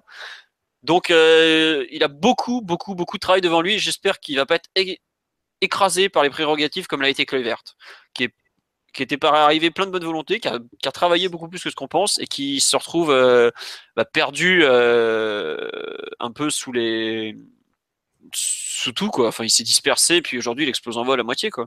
Et, Voilà, et et quel ça- avenir pour Kluivert, Philo, tu sais on, Non, euh, non, mais au pire Non. Curaçao veut peut-être le reprendre en sélectionneur, hein, je, je sais pas. Non, Mais là, je- il, il va, il va partir du PSG là de toute façon.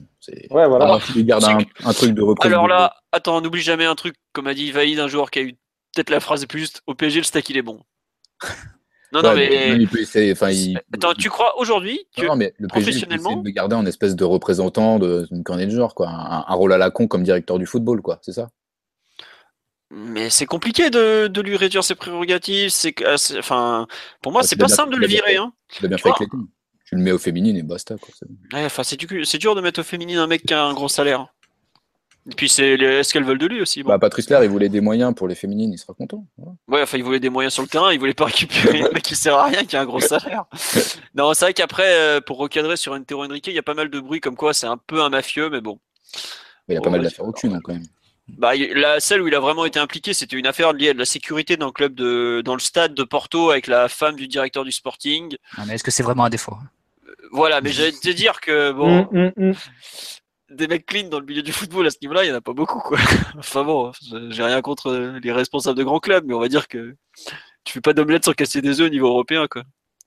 Bon, à voir. Non, j'avoue que est, c'est un peu les doutes qui traînent autour de lui. C'est à quel point euh, la réussite de Porto lui est due. Ce qui est sûr, c'est que quand son influence a décliné au FC Porto, ça s'est fortement fait sentir. Quand Pinto da Costa lui a préféré son fils à lui, il y a eu beaucoup plus de mauvais choix. À voir sur la durée malgré tout. Mais je pense qu'aujourd'hui, vu la situation dans laquelle le club est, à savoir euh, une direction sportive fantôme, on peut pas refuser un mec comme ça. Quoi. Mais, mais là, actuellement, il est toujours à Porto ou il est libre de. J'allais poser la même question. Il est libre depuis un an, il me semble. Depuis- Il me semble qu'il est libre. ouais, ouais. Ok, d'accord. Par contre, il y a deux réserves sur lui, c'est que euh, d'une, la politique de recrutement de Porto, elle n'est pas du tout transposable au PSG. Oui. Euh, et de deux, il y a l'utilisation des, des TPO que, que Porto utilisait beaucoup pour euh, faire signer les, leurs joueurs, euh, leurs joueurs sud-américains et pour, euh, pour les faire venir au Portugal. Bon, en France, c'est interdit, donc euh, il va quand même devoir euh, changer sa méthode de travail s'il veut, euh, pour, s'il veut, veut réussir à Paris, sachant que les, les, les joueurs qui visent le PSG sont pas du tout les mêmes que ceux visés par Porto. Après, Donc, on disait, on disait ça un peu pour, aussi pour Monkey. On disait qu'il Ouais, c'est c'est sûr, mais bon, Monchi, il a peut-être, il n'avait pas déjà l'affaire des TPO, il était peut-être Oui. encore sur l'Amérique du Sud. Donc c'est pour, euh, pour ça que il a peut-être une meilleure connaissance, non pas une meilleure connaissance, mais disons qu'il était plus euh, centré sur les marchés européens que, que les marchés sud-américains qui a priori intéressent moins, moins le PSG. Mais voilà, c'est juste de petites réserves, mais sinon je partage totalement avec vous. Euh, Il fallait un professionnel, quelqu'un qui sache construire un effectif, gérer les prolongations, anticiper les départs, etc. Donc euh, Hmm. c'est très bien qu'il soit nommé, enfin qu'il soit nommé au moins dans sa tête, au moins officieusement, assez tôt et qu'il puisse plancher dessus. Maintenant, ce qui serait bien, c'est qu'ils soient en contact avec Emery assez rapidement et Ouais, parce qu'ils que le, travaillent de concert. le coup de l'arrivée au 1er juillet, c'est c'est véridique. Non, mais c'est contractuel avant tout. Ouais, d'accord. Parce que Il faut savoir qu'en il va- France, pas- à bosser. En Europe, les saisons se commencent le 1er juillet et se terminent le 30 juin. Tous les contrats se terminent le 30 juin. Mm. Donc c'est pour moi c'est purement contractuel. Et bien sûr qu'il va commencer à bosser avant. Là, je- j'espère qu'il. est- Enfin, je sais que par exemple, euh, Monchi qui a été en discussion avec le PSG, à un moment, il avait déjà commencé à travailler un peu sur le dossier. Quoi. Dès que les Mm. mecs qui sont contactés, ils commençaient à travailler euh, Ouais. directement. Ils attendent pas euh, à côté de la piscine avec un verre. Ah merde, Serge, j'ai loupé l'appel. Ouais, parce que Mercato le, le 9 juin, donc euh, au début ça me faisait un peu un peu tilter quoi. Donc, Non, non, mais c'est c'est plus contractuel par rapport à ça. Après, peut-être qu'il est lié à Porto contractuellement jusqu'au 30 juin, justement, et donc il peut pas s'engager avant le 1er juillet. Je sais pas. Et, juste un dernier truc euh, sur lui, moi, c'était la, la proximité avec Mendes, qui finalement est pas si forte que ça, parce qu'il y a eu, je m'étais un peu renseigné sur ça, sur ce niveau-là. Il y avait des moments quand il était à Porto, il avait refusé des joueurs de Mendes pour certains d'autres agents. Alors forcément, il a fait des deals avec Mendes. Quand tu es au Portugal, tu fais, tu fais forcément des deals avec Mendes. T'as pas le choix, il, il fait la moitié des joueurs de foot du pays, donc euh, voilà. Mais euh, tu, es obligé de passer par lui et finalement, euh, bon, est-ce que dans un premier temps, je me demande si c'est pas forcément un mal pour un bien d'avoir un joueur capable de d'avoir un, directeur sportif capable d'attirer des joueurs par le biais d'un gros agent qui t'a le rincé un peu. Voilà, bon, après on l'a tellement rincé cet hiver, j'espère qu'il saura s'en rappeler. Quoi. Bon, non, c'est un peu ça l'aspect proche de Mendes, les TPO. Bon, voilà. Puis il est très discret non, apparemment euh, en Ah oui, oui, oui, je, confirme, j'ai galéré pour trouver une photo de lui. Déjà, ça veut tout dire. Non, Certains, tu, J'ai hein. j'ai l'impression que c'est vraiment une volonté de, de Nasser, ça par contre, de prendre un DS un peu plus bosseur, un peu plus dans. un peu plus bosseur, non, mais Pas dur, un peu plus dans l'ombre que. Non, mais parce qu'avec Leonardo, on avait quand même un directeur sportif assez euh, omnipotent qui, euh, qui occupait beaucoup l'espace médiatique et, et qui attirait un peu la lumière sur lui. Là, j'ai vraiment l'impression qu'il cherchait un profil un peu plus, euh, un peu plus peut-être flexible et un peu plus discret euh, médiatiquement parlant. C'est peut-être réellement une volonté des dirigeants. ouais. C'était le même profil que Bertha, en tout cas, de l'Athletic. Ouais, voilà. qui- qui Quand les noms ils sont sortis, ouais, c'est ce qui m'a, c'est ce qui m'a tout de suite sauté aux yeux. mais pas du tout le même profil que c'est- qui est plus médiatique, et c'est peut-être pour ça que aussi que le PSG a pas est pas allé plus loin. Bon, on saura Peut-être, jamais le, le fond d'affaires, mais mais par contre, il y avait Philo, tu vois, tu avais sorti le nom de Sabatini récemment. Ouais, et on me l'a confirmé encore euh, il y a peu que, bah, en tout cas, Sabatini a fait partie de la discussion un moment. Aujourd'hui, moi, je l'ai écrit à, juste avant le début du podcast, on me l'a confirmé qu'à 99%, ce serait Antero Henrique, mais euh, Sabatini avait, avait eu des contacts avec le PSG. Par contre, Sabatini, c'est un autre profil, c'est un profil beaucoup plus médiatique et beaucoup plus. euh, Voilà. Et il y avait encore un autre nom italien dont l'identité a jamais été sûre. Je pense pas que c'était Paratici de la Juve. Je vois quelqu'un qui m'en parle sur live. Non, je crois pas que ce soit lui. Euh, un autre. Mais euh, aujourd'hui, les deux pistes elles sont en retard. Et visiblement, ça sera Antero. Enfin, 99%, à moins que ça merde à toute fin de négo, mais il n'y a pas de raison que ça plante. Euh, lui veut venir, le PSG est intéressé. Bon, voilà. En général, ça se finit bien ce genre d'histoire. Mais euh, non, non, euh, à voir. J'avoue que, enfin, je- on est dans un dans une telle situation euh, en termes de direction sportive, d'organigramme, de tout ça, que je vois pas comment on peut euh, aujourd'hui faire la fine bouche. Et surtout, euh, s'il est rapidement opérationnel, bah hop, c'est direct, on signe, pop, pop, pop, puis voilà quoi. Enfin, je sais pas. Il a déjà une telle analyse du groupe à faire que c'est difficile de, de devoir attendre et jusqu'à la fin de la saison. Voilà.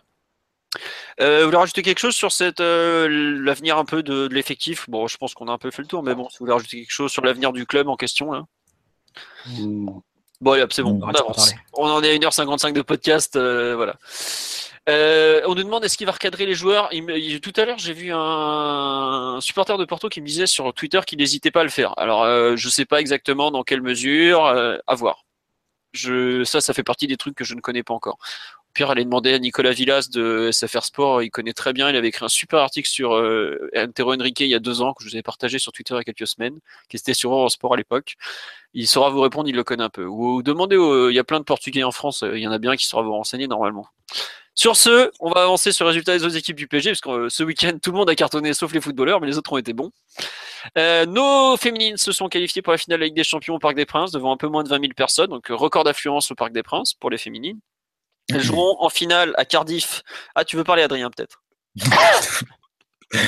Non, non, c'est tu veux, peut-être nous parler des féminines Non, je rigole. Euh, Donc, ouais, 2-0 contre euh, le FC Barcelone.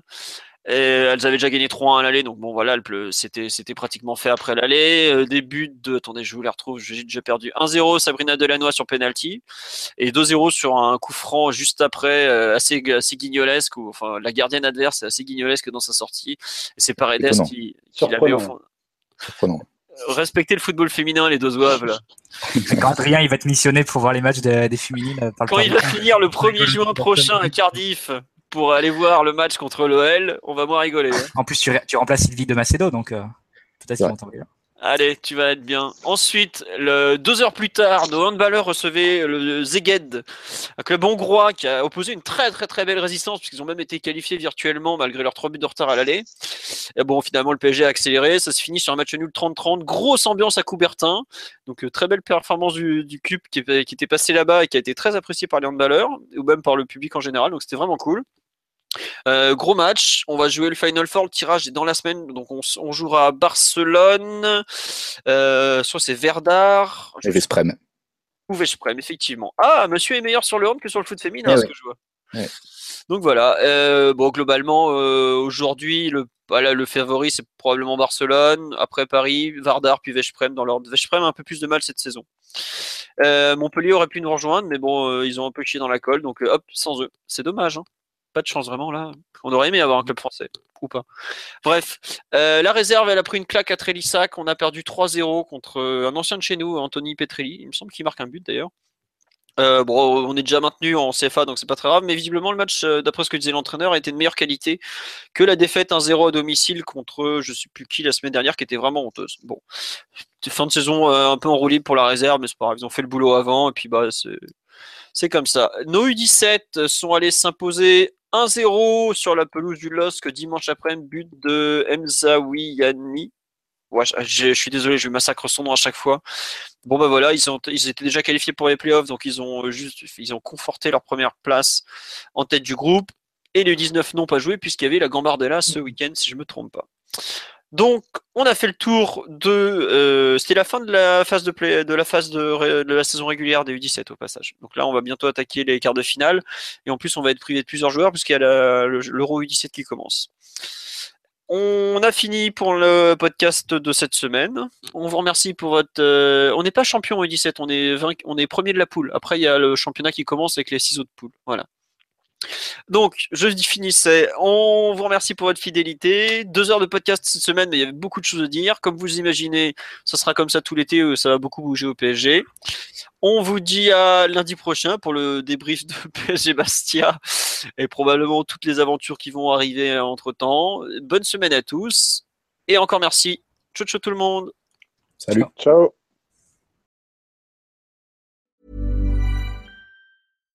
When you make decisions for your company, you look for the no-brainers. And if you have a lot of mailing to do, stamps.com is the ultimate no-brainer. It streamlines your processes to make your business more efficient, which makes you less busy.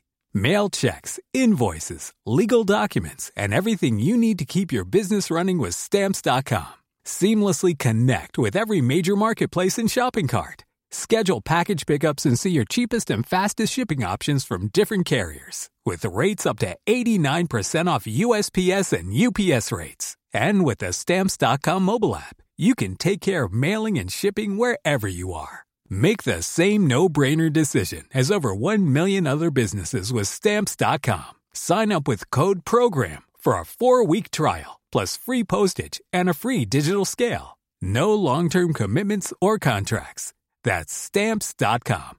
Code program.